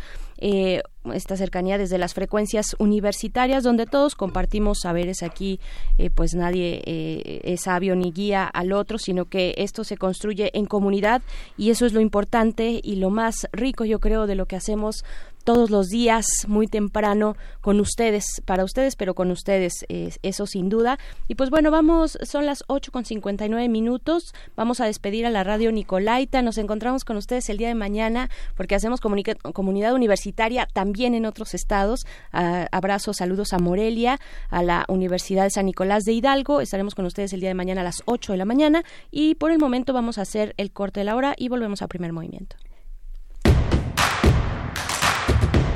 Queremos escucharte. Llámanos al 55 36 43 39 y al 55 36 89 89. Primer movimiento. Hacemos comunidad. La Escuela Nacional de Trabajo Social y Radio UNAM presentan Vida cotidiana Sociedad en Movimiento. Un programa para analizar las distintas problemáticas sociales y documentar alternativas e intervenciones para enfrentarlas. ¿Por dónde empezamos? Acompáñanos todos los viernes a las 4 de la tarde por el 96.1 de FM. Radio UNAM. Experiencia sonora.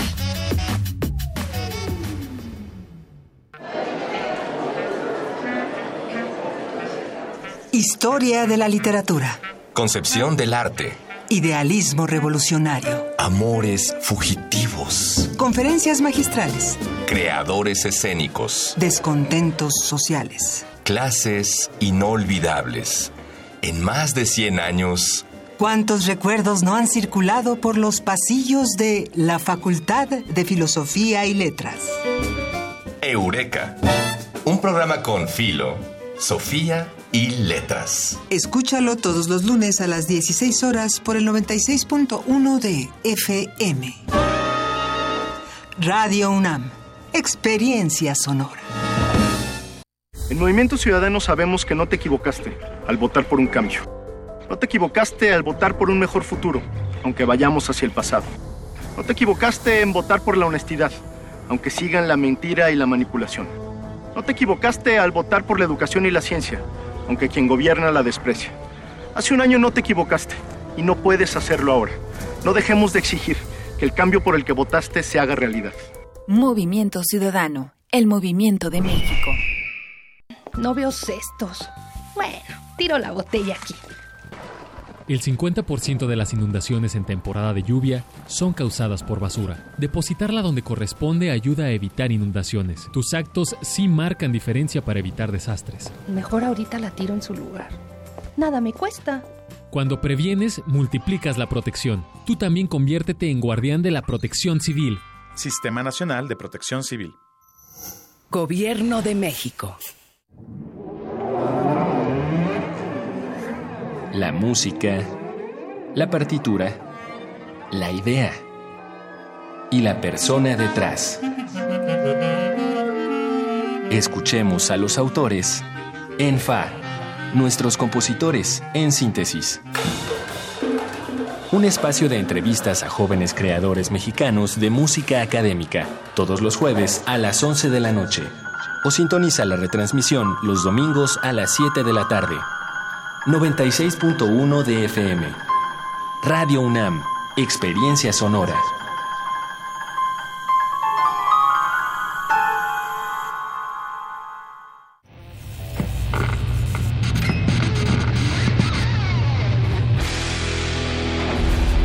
¿Recuerdas esta música?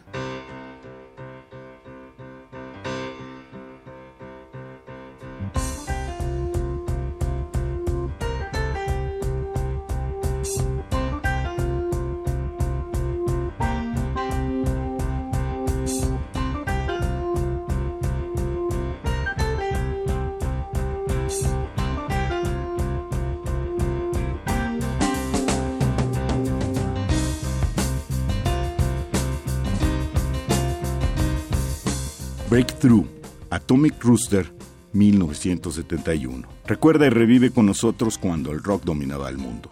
Todos los viernes a las 18.45 horas por esta frecuencia, 96.1 de FM. Radio UNAM, Experiencia Sonora.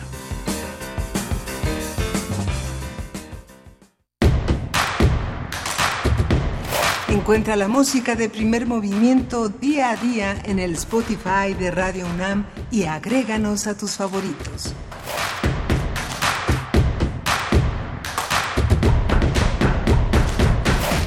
Estamos de vuelta en este martes, martes 10 de septiembre. Qué rápido se ha ido el año. Eh, y qué movido ha estado muchísima información. Son las nueve con cinco minutos de la mañana. Iniciamos esta tercera hora de la emisión del día de hoy de Primer Movimiento y continuamos en cabina. Miguel Ángel Quemain, por supuesto. ¿Cómo estás, Miguel Ángel? Hola, este, Berenice. Estamos ya preparando la poesía necesaria. Te dejo prepararla. Vamos a darle chance a Miguel Ángel que prepare la poesía. Ustedes deben saber, bueno, yo que soy eh, de verdad un poco ansiosa con eso de las entregas, pues la entrego. Yo, yo busco la poesía con, con un tiempo suficiente antelación y hay que darle espacio a Miguel Ángel que tiene tanta agenda agenda saturada que tiene, pero pero creo que siempre con muy buen tino, siempre eh, pues vaya, es compartir poesía y eso y eso se agradece. Fíjense que nada más un comentario sobre el presupuesto, pues para preguntarles a ustedes si creen que son optimistas las estimaciones macroeconómicas del presupuesto que fue entregado el domingo pasado a la Cámara de Diputados este presupuesto 2020, pues eh, economistas de organismos, bueno, organismos eh, internacionales como Moody's, como Citibanamex, Capital Economics, eh, Barclays, por ejemplo, Goldman Sachs también dicen estos economistas que los supuestos macroeconómicos, las variables macroeconómicas del tipo de los precios del petróleo, el crecimiento o el superávit primarios, pues no no podrían cumplirse a rajatabla, digamos eh, que este gobierno, lo que dicen, dejó muy poco margen de maniobra eh, y representa esto un riesgo para las finanzas públicas del país. Pues bueno, ahí está esta opinión de los economistas neoliberales a los que pues el presidente Andrés Manuel López Obrador ha dicho estas estimaciones no toman en consideración otros elementos se tienen que reformular los parámetros con los que miden el crecimiento macroeconómico de un país y lo que significa también el bienestar la variable del bienestar eh, económico eh, eh, para la población. Pues bueno ahí está lo que dicen los especialistas de estas entidades. Ustedes qué opinan arroba p movimiento en Twitter primer movimiento UNAM en en Facebook. Díganos qué opinan de esto y en general del presupuesto 2020 de estos tres ejes de acción que ha definido el gobierno en su política económica, en su política fiscal. Eh, pues bueno, ahí están nuestras redes sociales para escuchar sus comentarios, para leerles y vamos a tener una mesa interesante en unos momentos más Después de la poesía necesaria vamos a estar conversando con Carla Salazar, doctora en Filosofía del Trabajo Social, eh, investigadora del CRIM de la UNAM sobre los familiares de las personas desaparecidas y la capacidad de resiliencia eh, que, que, pueden tener las comunidades que podemos tener como país. Pero antes vamos con la poesía necesaria. Vamos a la poesía necesaria. Primer movimiento. Hacemos comunidad. Es hora de Poesía Necesaria.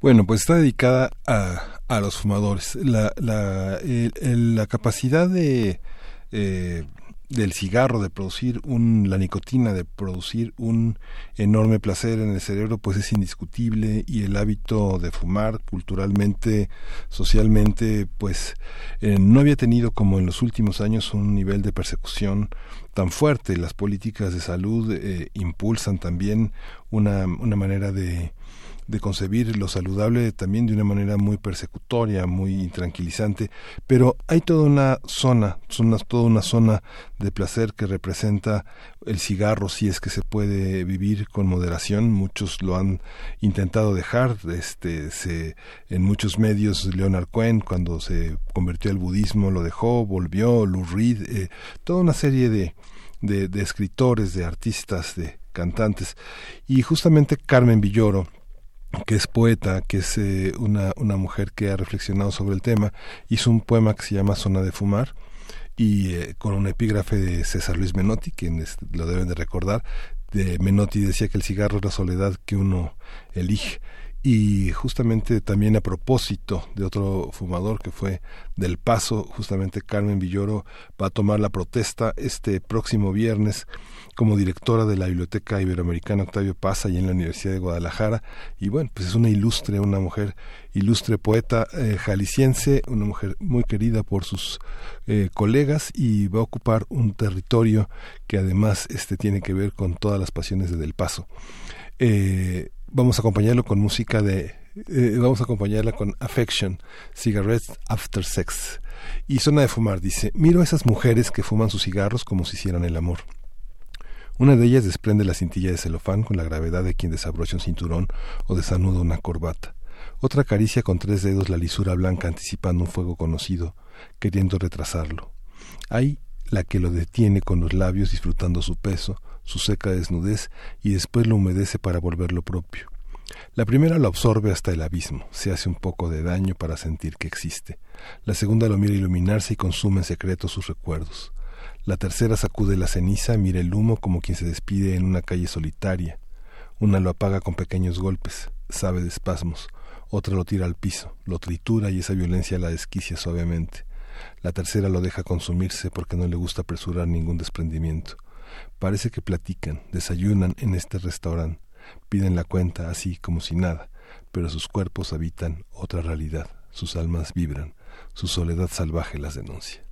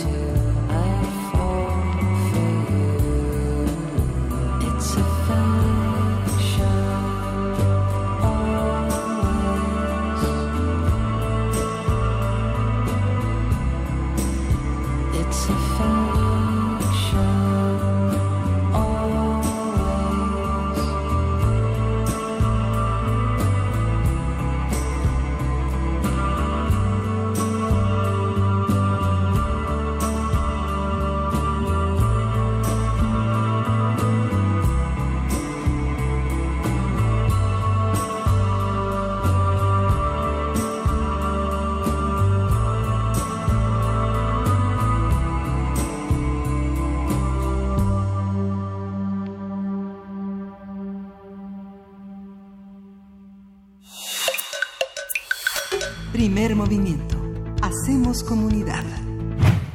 Son las nueve con 16 minutos de la mañana. Estamos de vuelta, uf, después de este de, este de esta poesía y también de el acompañamiento musical que yo creo que quedó completamente redondo Miguel Ángel y, y, bueno se, se, se deja ver también detrás o entre las letras de este de este poema una vocación, lo decías eh, fuera del aire y yo ya lo estaba pensando, una vocación psicoanalítica. Sí, Karen Villoro es una psicoanalista, es una ensayista, ha sido una editora de, este, de, una, de una revista muy, muy, muy bonita, muy bonita, precursora de las revistas en el interior del país, que se llama Tragaluz, como todas las revistas en el interior del país han tenido esas, esos altibajos que los presupuestos eh, nacionales y federales y locales este, tienen que ver con esta, estas iniciativas de poetas, escritores en el interior, pero Tragaluz, como lo ha hecho la revista Tierra Adentro, eh, como lo ha hecho Armas y Letras, en Nuevo León. Eh, son, son estas nuestras grandes revistas, nuestra gran tradición de revistas y ahora Carmen va a estar al frente de la biblioteca eh, de la Biblioteca Octavio Paz en Guadalajara, que es todo un emblema e interesante, una biblioteca que reconcilió a dos escritores que en algún momento este, hubo una beligerancia entre ellos, que fue Fernando del Paso y Octavio Paz, ¿no? El, poder, la inmensa calidad poética de Fernando del Paso, primero con la novela José Trigo, luego con Palinuro y luego con Noticias del Imperio, pues fue fue una, una gran presencia en las letras mexicanas, de una gran influencia, de un poder que, bueno, todos los grandes eh, han reconocido desde Juan Rulfo, Carlos Fuentes eh, y Octavio Paz. Así es, pues bueno, ahí estuvo la poesía necesaria y queremos también invitarles, el día de ayer lo hacíamos como todos los lunes, pero también hoy cabe la pena platicar, bueno, eh, recomendar la Gaceta Universitaria, porque en esta ocasión, además de que la portada se la dedican a Toledo, eh, hablan también de el investigador de la UNAM que ganará, que fue ya eh, anunciado eh, este premio Breakthrough por la imagen del hoyo negro. Ustedes recordarán que estuvimos platicando hace unos meses, fue en abril me parece, con Logan Loinard, científico de la UNAM, que pues fue galardonado entre otros, entre otros varios, son 347 integrantes que forman este consorcio internacional del telescopio de horizonte de eventos que captó, captaron juntos eh, con distintos telescopios en distintos puntos del planeta la imagen del hoyo negro eh, en M87 en 2017 y que fue presentada justo el pasado mes de abril. Y pues bueno, este premio que es considerado el Oscar de la Ciencia, el Oscar de la Ciencia, será entregado el próximo 3 de noviembre en una ceremonia organizada precisamente por esta Fundación Breakthrough Prize. Eh, y pues bueno, interesante eh, observar y reconocer el trabajo de nuestros investigadores, en este caso Logan Loinard es investigador de radioastronomía y astrofísica pues bueno, enviamos nuestra felicitación a todos los que estuvieron involucrados, a todos los científicos de esta universidad que siempre eh, pues ponen muy en alto el nombre del país y de la universidad de la comunidad universitaria. Y pues bueno tenemos también Miguel Ángel eh, regalos. Tenemos regalos tenemos un regalo de las que son arias un disco que se llama Arias y plegarias del, del romanticismo mexicano. Es un disco que están con canciones interpretadas por Luz Angélica Uribe y Carlos Pecero. Vale la pena con, este, conservarlo, es, forma parte de el sello Ópera Angélica Digital, está editado con apoyo de la Secretaría de Cultura del Gobierno Federal y del FONCA, del que Luz Angélica fue becaria, Luz Angélica Uribe soprano, Carlos Alberto Pecero está al piano, y bueno, hay que recordar que Luz Angélica Uribe estuvo en Shtabay, en La Sombra, que dirigió Eduardo Ruiz Aviñón y que es una, una obra de teatro en la que estuvo este Elena de Aro, eh, estuvo en nuestro en nuestra sala y que próximamente va va a reanudar sus funciones en septiembre. Vale la pena este, tener ese trabajo de Luz Angélica Uribe, no solo canta, escribe, actúa, es una mujer del Renacimiento, pero en el siglo XXI. Así es, no se pueden perder, de verdad, Shtabai, que tiene una nueva temporada, que nos ha caído a, cuenta a cuentagotas un poco esta obra, ¿no? Primero tuvimos un par de funciones eh, y, pensamos que hasta ahí iba a quedar la posibilidad de, de, pues de disfrutar de ella, de Shtabai la sombra, eh, pero no, nos vamos todo septiembre, los martes de septiembre a las 8 de la noche, aquí en Adolfo Prieto 133, Colonia del Valle, eh, eh, se estará presentando pues en nuestro auditorio Julián Carrillo, en la sala Julián Carrillo, no se lo pueden perder, también lo recomienda por acá, precisamente ayer lo recomendaba Roberto Coria, te mandamos un saludo a nuestro querido amigo Roberto Coria, no se lo pierdan, y pues bueno. Sí, y Liliana Pomeroy también es una... ¿A las 8 o a las 10? A, las 8. A las 8, sí, a las 8 de la noche. Sí, y Liliana Pomeroy, que está en el arte, siempre forma parte de este, de este poder femenino que rodea a Eduardo Ruiz Aviñón y que en la escenografía, en el diseño, en el diseño de escena, siempre está presente en el vestuario, una, una de nuestras artistas plásticas importantes y fundamentales para el teatro. Bien, pues es una gran opción para esta noche, precisamente hoy martes a las 8 de la noche, Sala Julián Carrillo, aquí en Radio UNAM. Y son, en realidad, son dos ejemplares los que tenemos de este disco Arias y Plegarias del Renacimiento Mexicano, que se van a ir a través de nuestros teléfonos en cabina 55 36 43 39. 55 36 43 39. Eh, pues yo creo que ya están sonando los teléfonos y vamos a ir en unos momentos más ya con nuestra eh, mesa, mesa del día. Gracias a quienes nos han escrito a lo largo de esta mañana. Gracias Eduardo Ruiz Sabiñón, también a Carolina, arroba manimp. Manip por, acá también eh, escribe y pues bueno, en unos momentos más ya la eh, mesa del día, ¿no? Sí, vamos a ir con música mientras tanto de Cecile McLaurin, Jete Blanche. Voudrais être blanche. Pour moi, quel bonheur. Si mes seins et mes hanches changeaient de couleur, les Parisiennes à Jean Lépin se faisaient gloire au soleil d'exposer leurs reins pour être noir, moi pour être blanche. J'allais me roulant parmi les avalanches en haut du Mont Blanc. Ce stratagème donna zéro.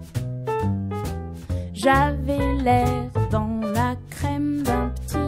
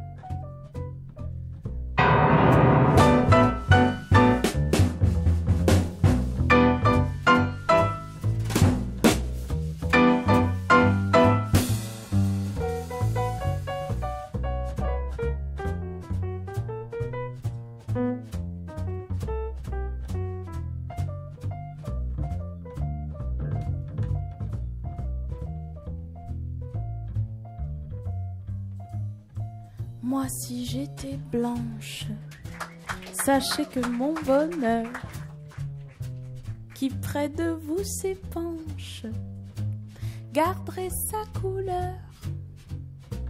Au soleil, c'est par l'extérieur que l'on se dort.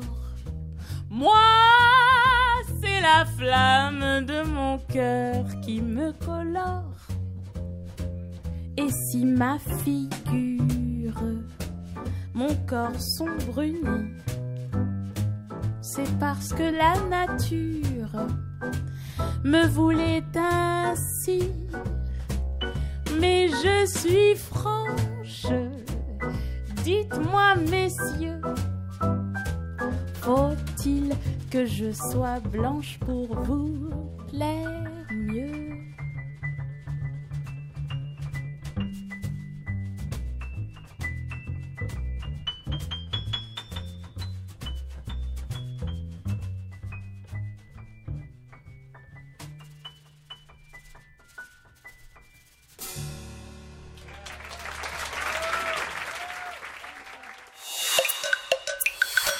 Primer movimiento. Hacemos comunidad. La mesa del día.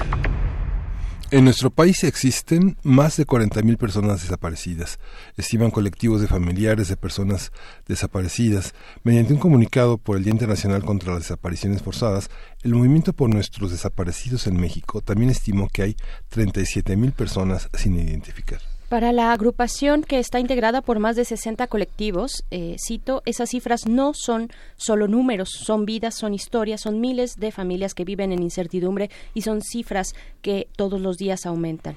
Ante el desinterés histórico de las autoridades sobre este tema, los familiares de personas desaparecidas han realizado el trabajo de búsqueda y de investigación que los ha colocado en una situación de riesgo ante el clima de inseguridad que sufren ciertas regiones del país. Conversaremos sobre lo que implica vivir un proceso de desaparición forzada, qué está en juego, cómo se trabaja y qué apoyo puede, se puede dar a los familiares. Para ello nos acompaña en cabina esta mañana la doctora Carla Salazar, quien es doctora en Filosofía del Trabajo Social, colaboradora investigadora del Centro Regional de Investigación Multidisciplinaria, el CRIM de la UNAM. Eh, su línea de investigación está enfocada al estudio de las personas y familias y familias que han sido víctimas de entornos violentos, eh, pues de narcotráfico, guerra y conflictos armados, así como de sus procesos de resiliencia. Bienvenida, doctora Carla Salazar. Buenos días. Buenos días. Muchas gracias por la días. invitación. Buenos días. Gracias, gracias por estar acá, eh, pues desde el CRIM hasta acá, ¿no? Que, que está en el estado de Morelos. Eh, muchas gracias por hacer el esfuerzo para conversar con nuestra audiencia sobre, sobre esta, esta cuestión, las personas desaparecidas, la desaparición forzada. Pero a mí me gustaría, eh, pues, que conversáramos primero es que estamos muy acostumbrados a un contexto de personas desaparecidas en, en, nuestro país, eh, de personas que buscan a sus seres queridos y se ha vuelto algo cotidiano, se ha vuelto algo eh, y que creo que hemos perdido la dimensión de lo que significa, nos hemos vuelto tal vez hasta cierto punto insensibles de esta situación.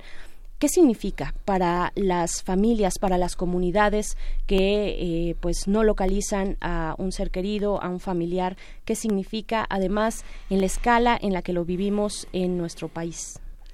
Sí, eh, bueno, me gustaría comenzar diciendo que la violencia, aunque sea cotidiana, no es normal, este, que es algo que no debemos naturalizar, no debemos de normalizar. Eh, en México estamos viviendo un problema sin precedentes en materia de desaparición forzada. Si bien hay antecedentes desde la mal llamada guerra sucia de la década de los setentas, las, la proliferación de las desapariciones en poco más de una década es espantosa.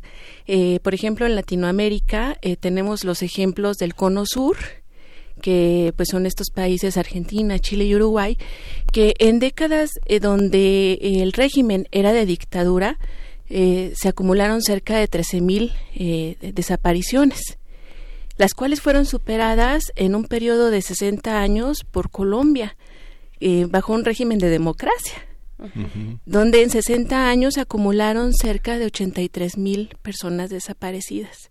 El problema que tenemos en México es que en poco más de una década llevamos más de 41 mil personas desaparecidas de acuerdo a los registros oficiales. Pero si bien es cierto, los movimientos eh, que de familias que buscan a sus desaparecidos, pues apuntan a que son mucho más, ¿no? Por ejemplo, Claro. el estado de Tamaulipas es difícil eh, registrar, es difícil eh, denunciar y aún así ocupa el primer lugar de desapariciones en la República Mexicana.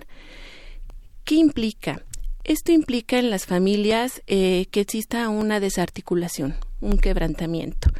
eh, las familias que enfrentan una desaparición de un ser querido eh, mueren en vida prácticamente. Tienen un, mal, un llamado duelo ambiguo, que es este duelo que no se puede cerrar continuamente eh, están pasando por diversas fases de depresión, negación, desesperación y no no es posible cerrarlo porque hay una pérdida ambigua donde el ser querido no sabe si vive o si muere.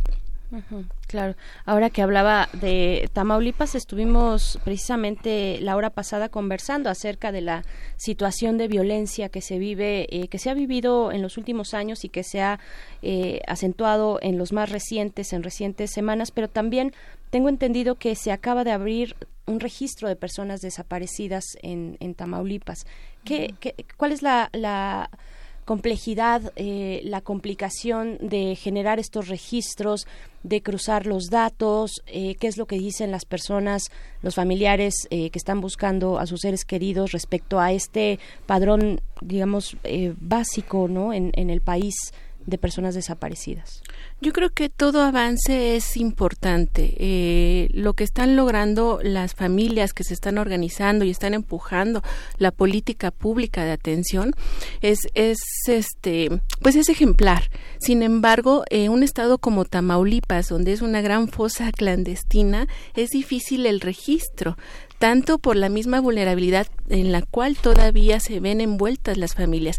Cabe señalar que las familias que tienen eh, integrantes desaparecidos, pues son eh, personas que eh, no tienen en muchos de los casos nada que ver con grupos del crimen organizado. Son ciudadanos comunes que han sido afectados por un clima de violencia que ha traspasado todo límite y que está fuera de, de control.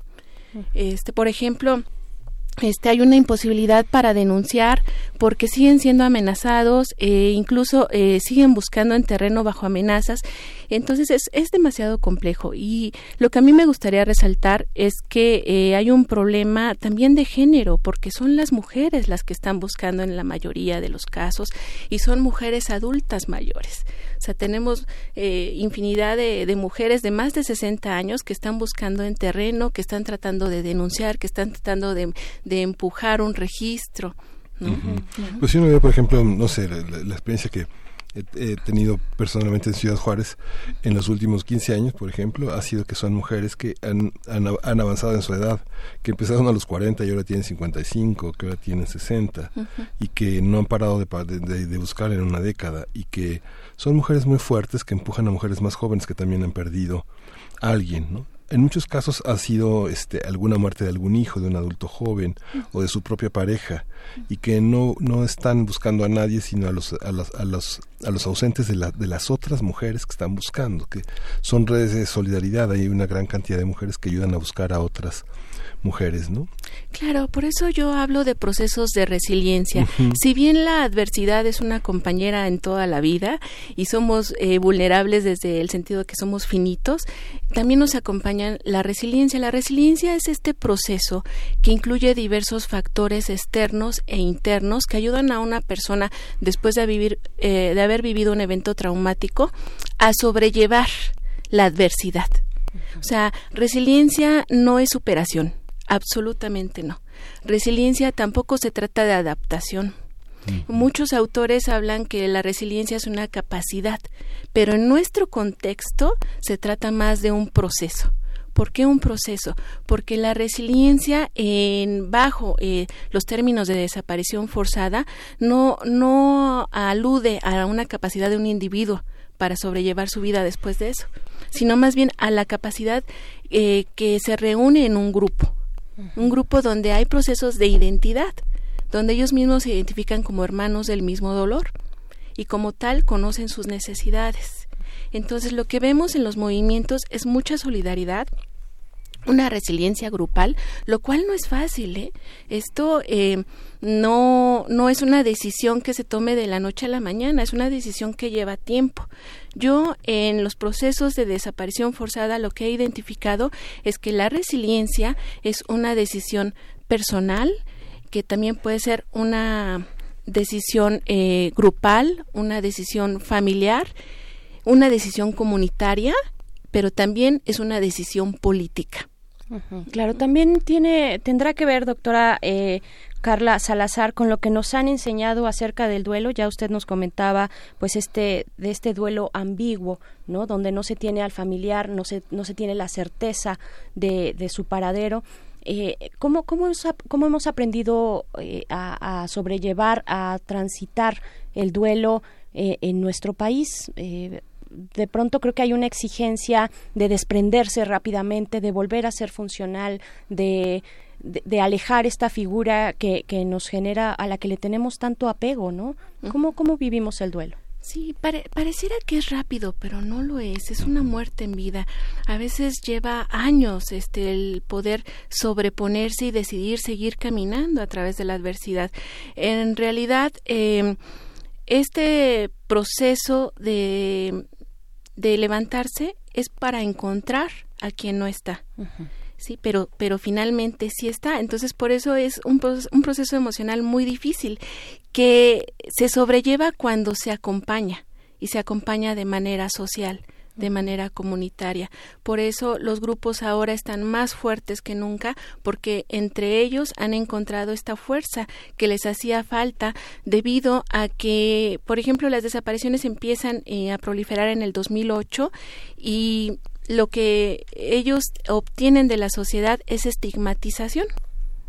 Estigma. Y aparte de que tienen que lidiar con diversos problemas de salud, porque cuando desaparece un ser querido y no se sabe dónde está, la incertidumbre causa diversos problemas eh, en las familias. Uh -huh. Uh -huh. Fíjate que hay un periodista en Ciudad Juárez que se llama Antonio Flores Schroeder. Él fue, él es periodista del diario de Chihuahua, pero es un activista. Generaron un, un, un, colectivo muy importante, no solo de mujeres, sino de jóvenes también poetas que justamente en las rutas de la ciudad prácticamente no hay una ruta de los autobuses urbanos que no haya sido, no haya caído alguien, ¿no? Uh -huh. Entonces ya prácticamente es como una especie como de tic nervioso en el que la gente hace una parada, el chofer ya está involucrado en el tema y leen una poesía en, en un poco en record, recordando a la persona caída. Las personas no dejan de tener un nombre y no dejan de ser recordadas por una comunidad que si bien Ciudad Juárez es una ciudad chiquita, ¿no? Uh -huh. Pero la ciudad es una ciudad en la que mucha gente tiene miedo de mirar a los ojos a otra persona que no conoce porque tiene miedo de la violencia, ¿no? Sí. Y esas formas son formas de, son formas resilientes.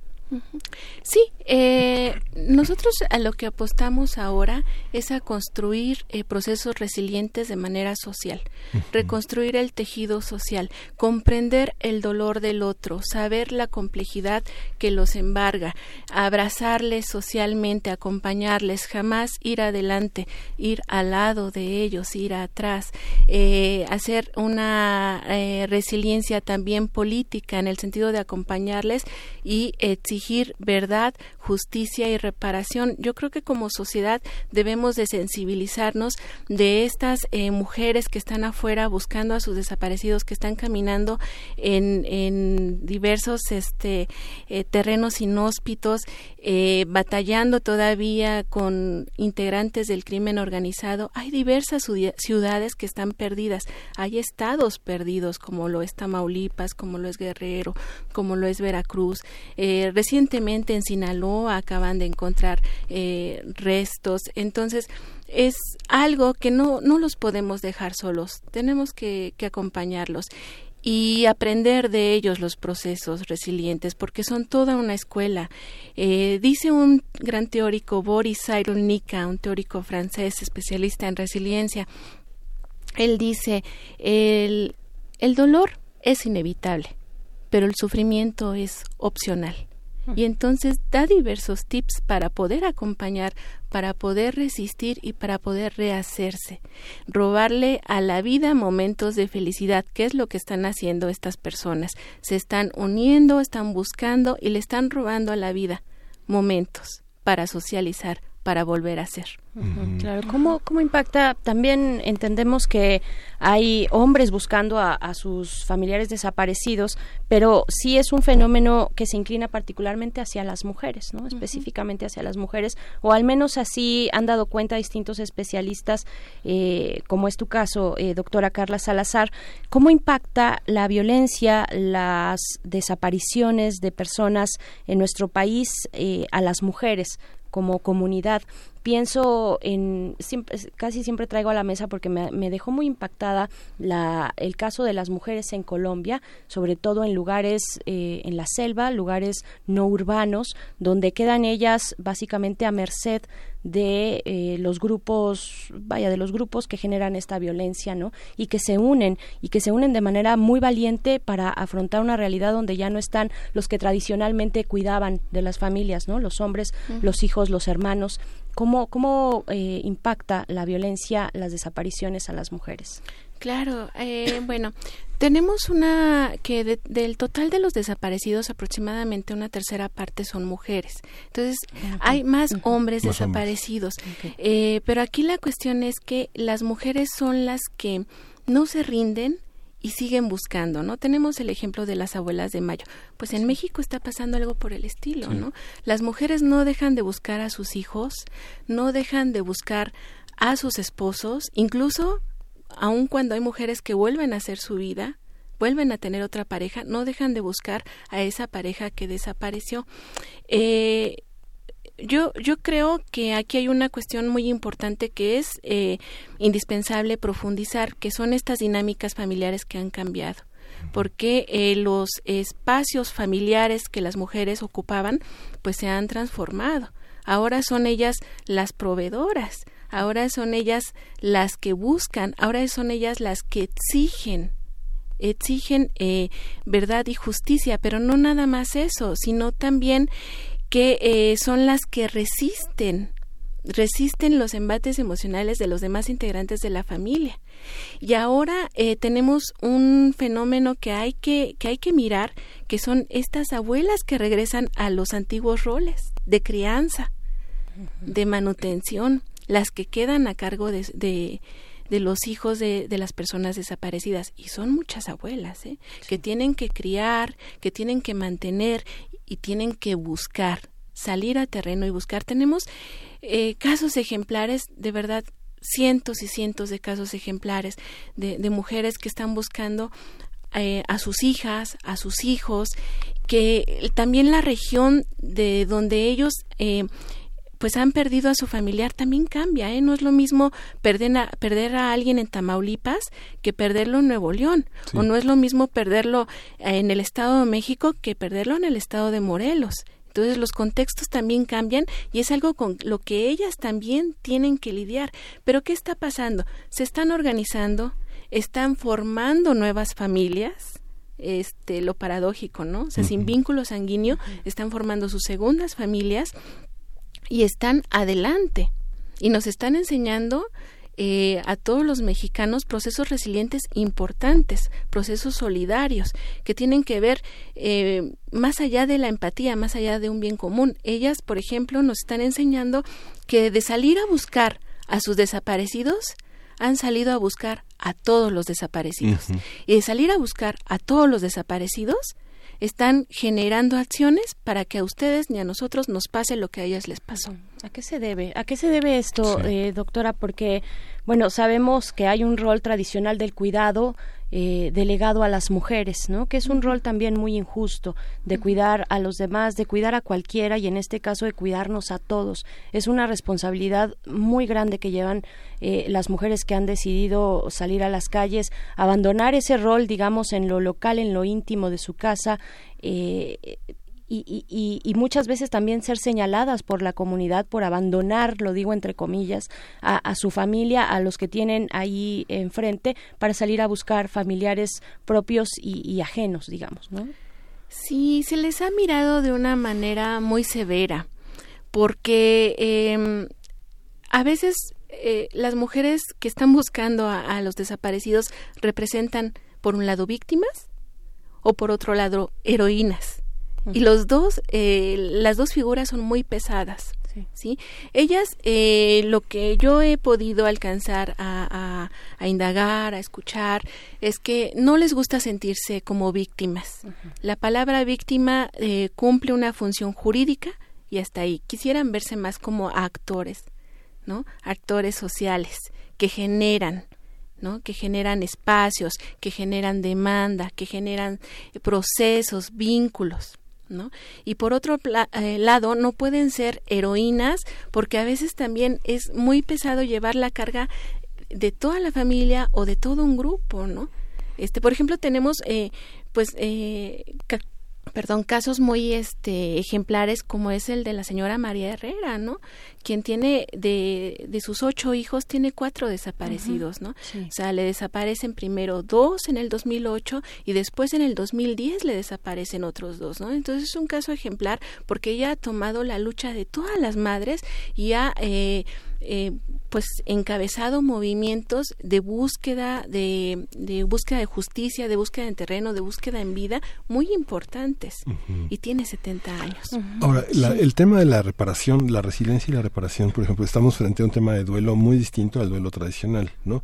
No es un no es un no es un duelo en el que haya una primera confusión, en el que uno no sabe con precisión qué perdió y este y la construcción de múltiples preguntas de autorreproche marcan parte de la, de la, de la sanación del duelo, ¿no? De recuperar y de entender qué es lo que realmente se ha perdido cuando la persona que amamos se ha ido, sino que aquí hay verdaderamente una interrupción de la vida de una manera súbita, con contextos, como bien dices, muy distintos y con estados eh, existenciales muy distintos. No es lo mismo un niño, como vimos en las redes sociales en Minatitlán, los cadáveres de los niños, este, del niño en el piso, ¿no? Eh, de un adulto joven, de un adulto anciano, de una mujer, de una mujer embarazada, de una familia abatida. Toda esta, toda esta visión, ¿cómo se repara? Digamos que si uno atiende a lo más primitivo que hay en la comunidad, este, desde el neolítico este, se quiere ir en busca del que lo hizo y este y hacer justicia por propia mano. ¿Cómo, cómo, se, ¿Cómo se evita eso? ¿Cómo entramos en el tema de la ley y en qué consiste la reparación resiliente? Lo que estamos eh, viendo ahora son nuevos desafíos, definitivamente. No podemos explicar la complejidad que ahora embarga a las familias a través de la teoría del duelo. Ya no, no es posible. Incluso el duelo ambiguo todavía se quedaría un poco corto. O sea, necesitamos profundizar más qué, qué procesos están viviendo, porque el proceso resiliente es, eh, pues, no es constante ni es lineal ¿sí? A veces tiene altas, a veces tiene bajas, a veces tendrán fuerza para sobrellevar la adversidad y a veces tendrán días muy oscuros, ¿no? Entonces, en ese inter de sube y baja, de estira y afloja, eh, las personas al sentirse acompañadas pueden lograr seguir en pie, que eso es importante. Eh, lo que nosotros eh, debemos ahora de priorizar es que encuentren a quien no está, que encuentren a sus desaparecidos, que es su primer demanda. Es complejo porque también requieren justicia y quieren saber qué fue lo que pasó y quién fue que eh, quien lo cometió. Pero su primer demanda es encontrar. ¿Por qué? Porque necesitan descansar, necesitan tener un lugar donde llorarle a quien a quien ahora no está. Y por otra parte, también hay que insistir en la búsqueda en vida. O sea, hay muchas personas desaparecidas que están con vida y que se requiere saber dónde están y por qué no están cerca de sus familias.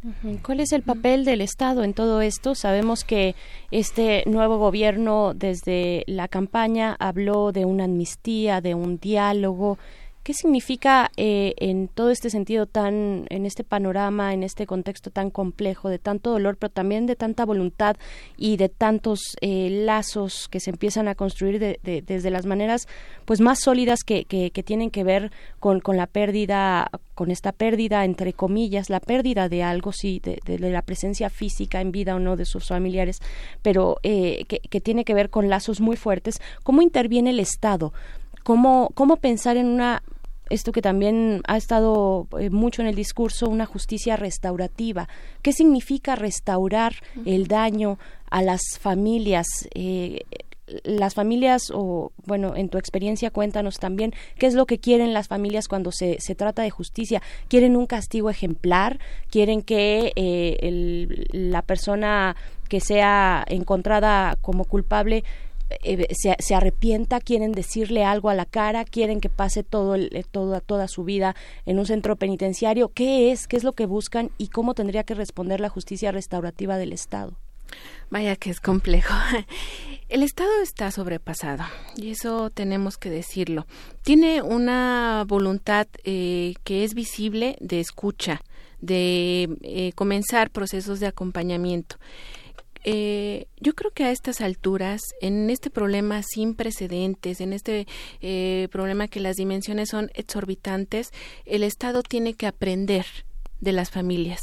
Tiene que aprender porque ellos ya llevan años al frente llevan años buscando, llevan años aprendiendo procesos incluso forenses de búsqueda. Entonces el Estado tiene que sentarse a aprender, tiene que acompañar y tiene que levantarse y accionar. La violencia tiene que parar. Y eso es complejo. Las familias que buscan que esto pare, que buscan encontrar a sus desaparecidos, que buscan memoria para la no repetición.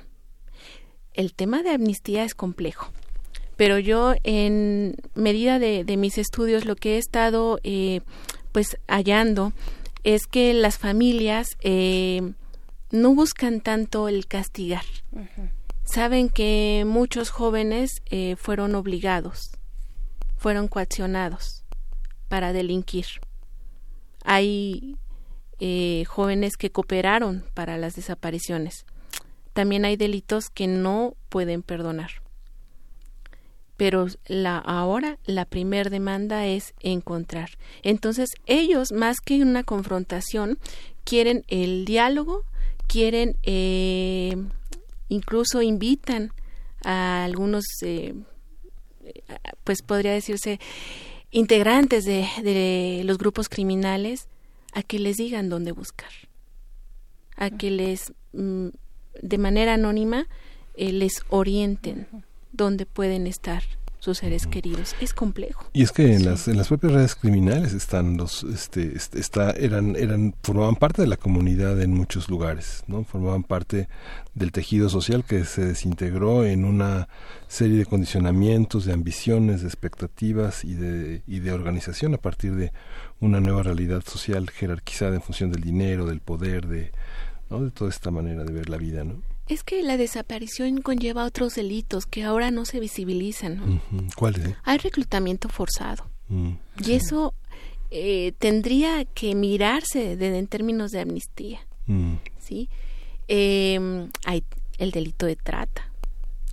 Sí. Muy vigente. Y que eh, ha aprovechado esta coyuntura para seguir desapareciendo mujeres y para que ellas sigan siendo explotadas. Eh, el año pasado yo eh, escuchaba al gobierno saliente decir de una manera muy triunfal, los secuestros han bajado, ¿no? El índice de secuestros ha bajado, pero pues las desapariciones subieron. O sea, los secuestros se convirtieron en desapariciones. Ahora, ¿cuántos miles de cuerpos hay sin identificar en los servicios forenses? estamos ante una crisis forense, una crisis humanitaria. Entonces, eh, sí, sí es, es muy complejo. y el Estado requiere de muchas manos también. Los profesionistas no estamos preparados para esto. Por eso tenemos que acompañar y tenemos que aprender de las familias. Incluidos los terapeutas, de los profesionales de la salud. no se entiende. no se entiende. Sí, claro, la atención psicológica, por ejemplo, ¿no? eh, vaya, ¿cuántos, ¿cuántos ángulos se nos escapan en, la, eh, en esta conversación? Porque el tiempo es, es reducido, eh, doctora Carla Salazar, pero pues no tenemos más que agradecerle, pensar también en, los, en las personas migrantes y en las madres de personas migrantes que hacen sus caravanas, que con toda la dificultad de lo que significa cruzar países para buscar, para platicar con las autoridades, buscar a sus eh, familiares desaparecidos, pues todo todo lo que significa. Me parece que, que no debemos quitar esa ese dedo del renglón para seguir diciendo lo que bien nos comparte que la violencia debe parar ya. Claro y tenemos que fomentar procesos resilientes y la y la resiliencia está en la sociedad. Tenemos que ser una sociedad resiliente y caminar con ellos y entender que ante esta tragedia tenemos dos opciones someternos o sobreponernos y someternos no es una opción. No es una opción, así es. Con esto nos vamos a despedir, eh, doctora Carla Salazar colaboradora investigadora del CRIM, CRIM de la UNAM. Muchas gracias por estar acá, por haber compartido con nuestra audiencia algo tan importante. Muchas gracias. Gracias a ustedes. Muchas gracias y esperamos, bueno, sus, sus comentarios, sus colaboraciones. Vamos a despedirnos de este programa con un huracán, un hurricane de Bob Dylan. Sí, pero antes, antes, pues agradecerles, antes de despedirnos, vamos a ir con, con Bob Dylan, eh, pero antes también agradecer sus comentarios en redes sociales. Estoy precisamente buscando algunos por acá porque no queremos pasarlos de largo. A Oscar Solórzano le manda saludos a la doctora Carla eh, y pues dice, excelente programa, podrían compartir la bibliografía sobre resiliencia, muchas gracias. ¿Algún dato, doctora, si le abren eh, rápidamente el micro eh, a la doctora Carla Salazar? Por claro, por supuesto la compartimos, pero de entrada si pueden leer a Boris Boris Irunik. Ahorita lo vamos a compartir en nuestras redes sociales para tener bien eh, el nombre, la referencia y pues bueno, gracias también a Efren52, a R. Guillermo, en fin, a todos los que han hecho comunidad el día de hoy y durante la semana, bueno, que apenas empieza esta semana eh, que nos traen este martes a compartir con ustedes. Nos vamos a encontrar el día de mañana a partir de las 7 de la mañana y pues bueno, ahora sí creo que ya nos despedimos, según lo que nos diga la producción. Bueno, invitándoles, por supuesto, a que se queden en las frecuencias universitarias del 96.1 y del 860 de AM aquí en Radio UNAM a disfrutar de la programación que esta radio universitaria les tiene preparada. Pues gracias, Miguel Ángel Quemain. Gracias, ya estamos escuchando de Bob Dylan Hurricane y nos escuchamos mañana. Esto fue Primer Movimiento. El mundo desde la universidad.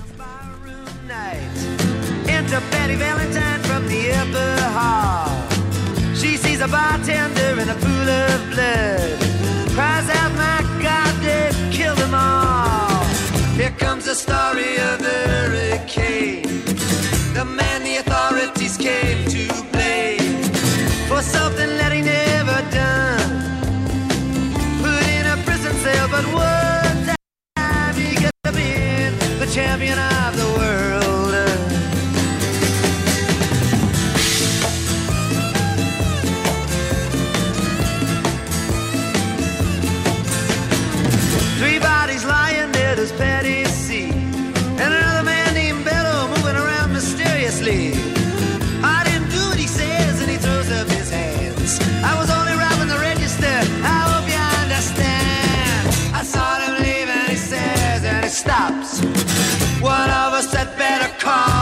cops.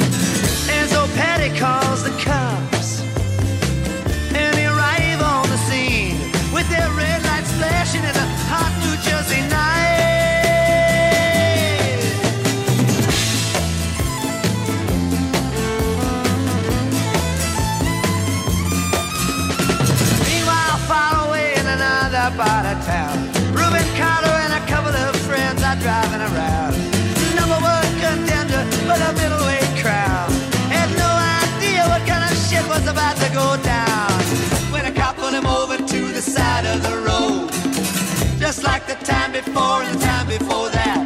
In Patterson, that's just the way things go. If you're black, you might as well not show up on the street unless you wanna draw the heat.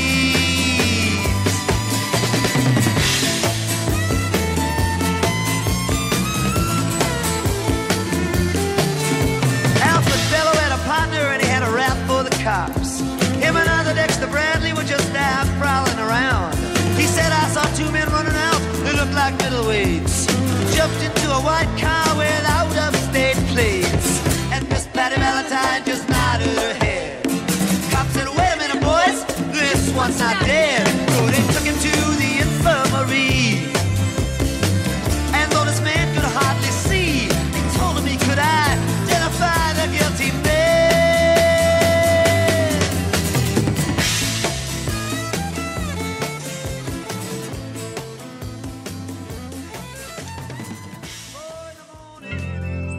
Radio UNAM presentó Primer Movimiento. El mundo desde la universidad.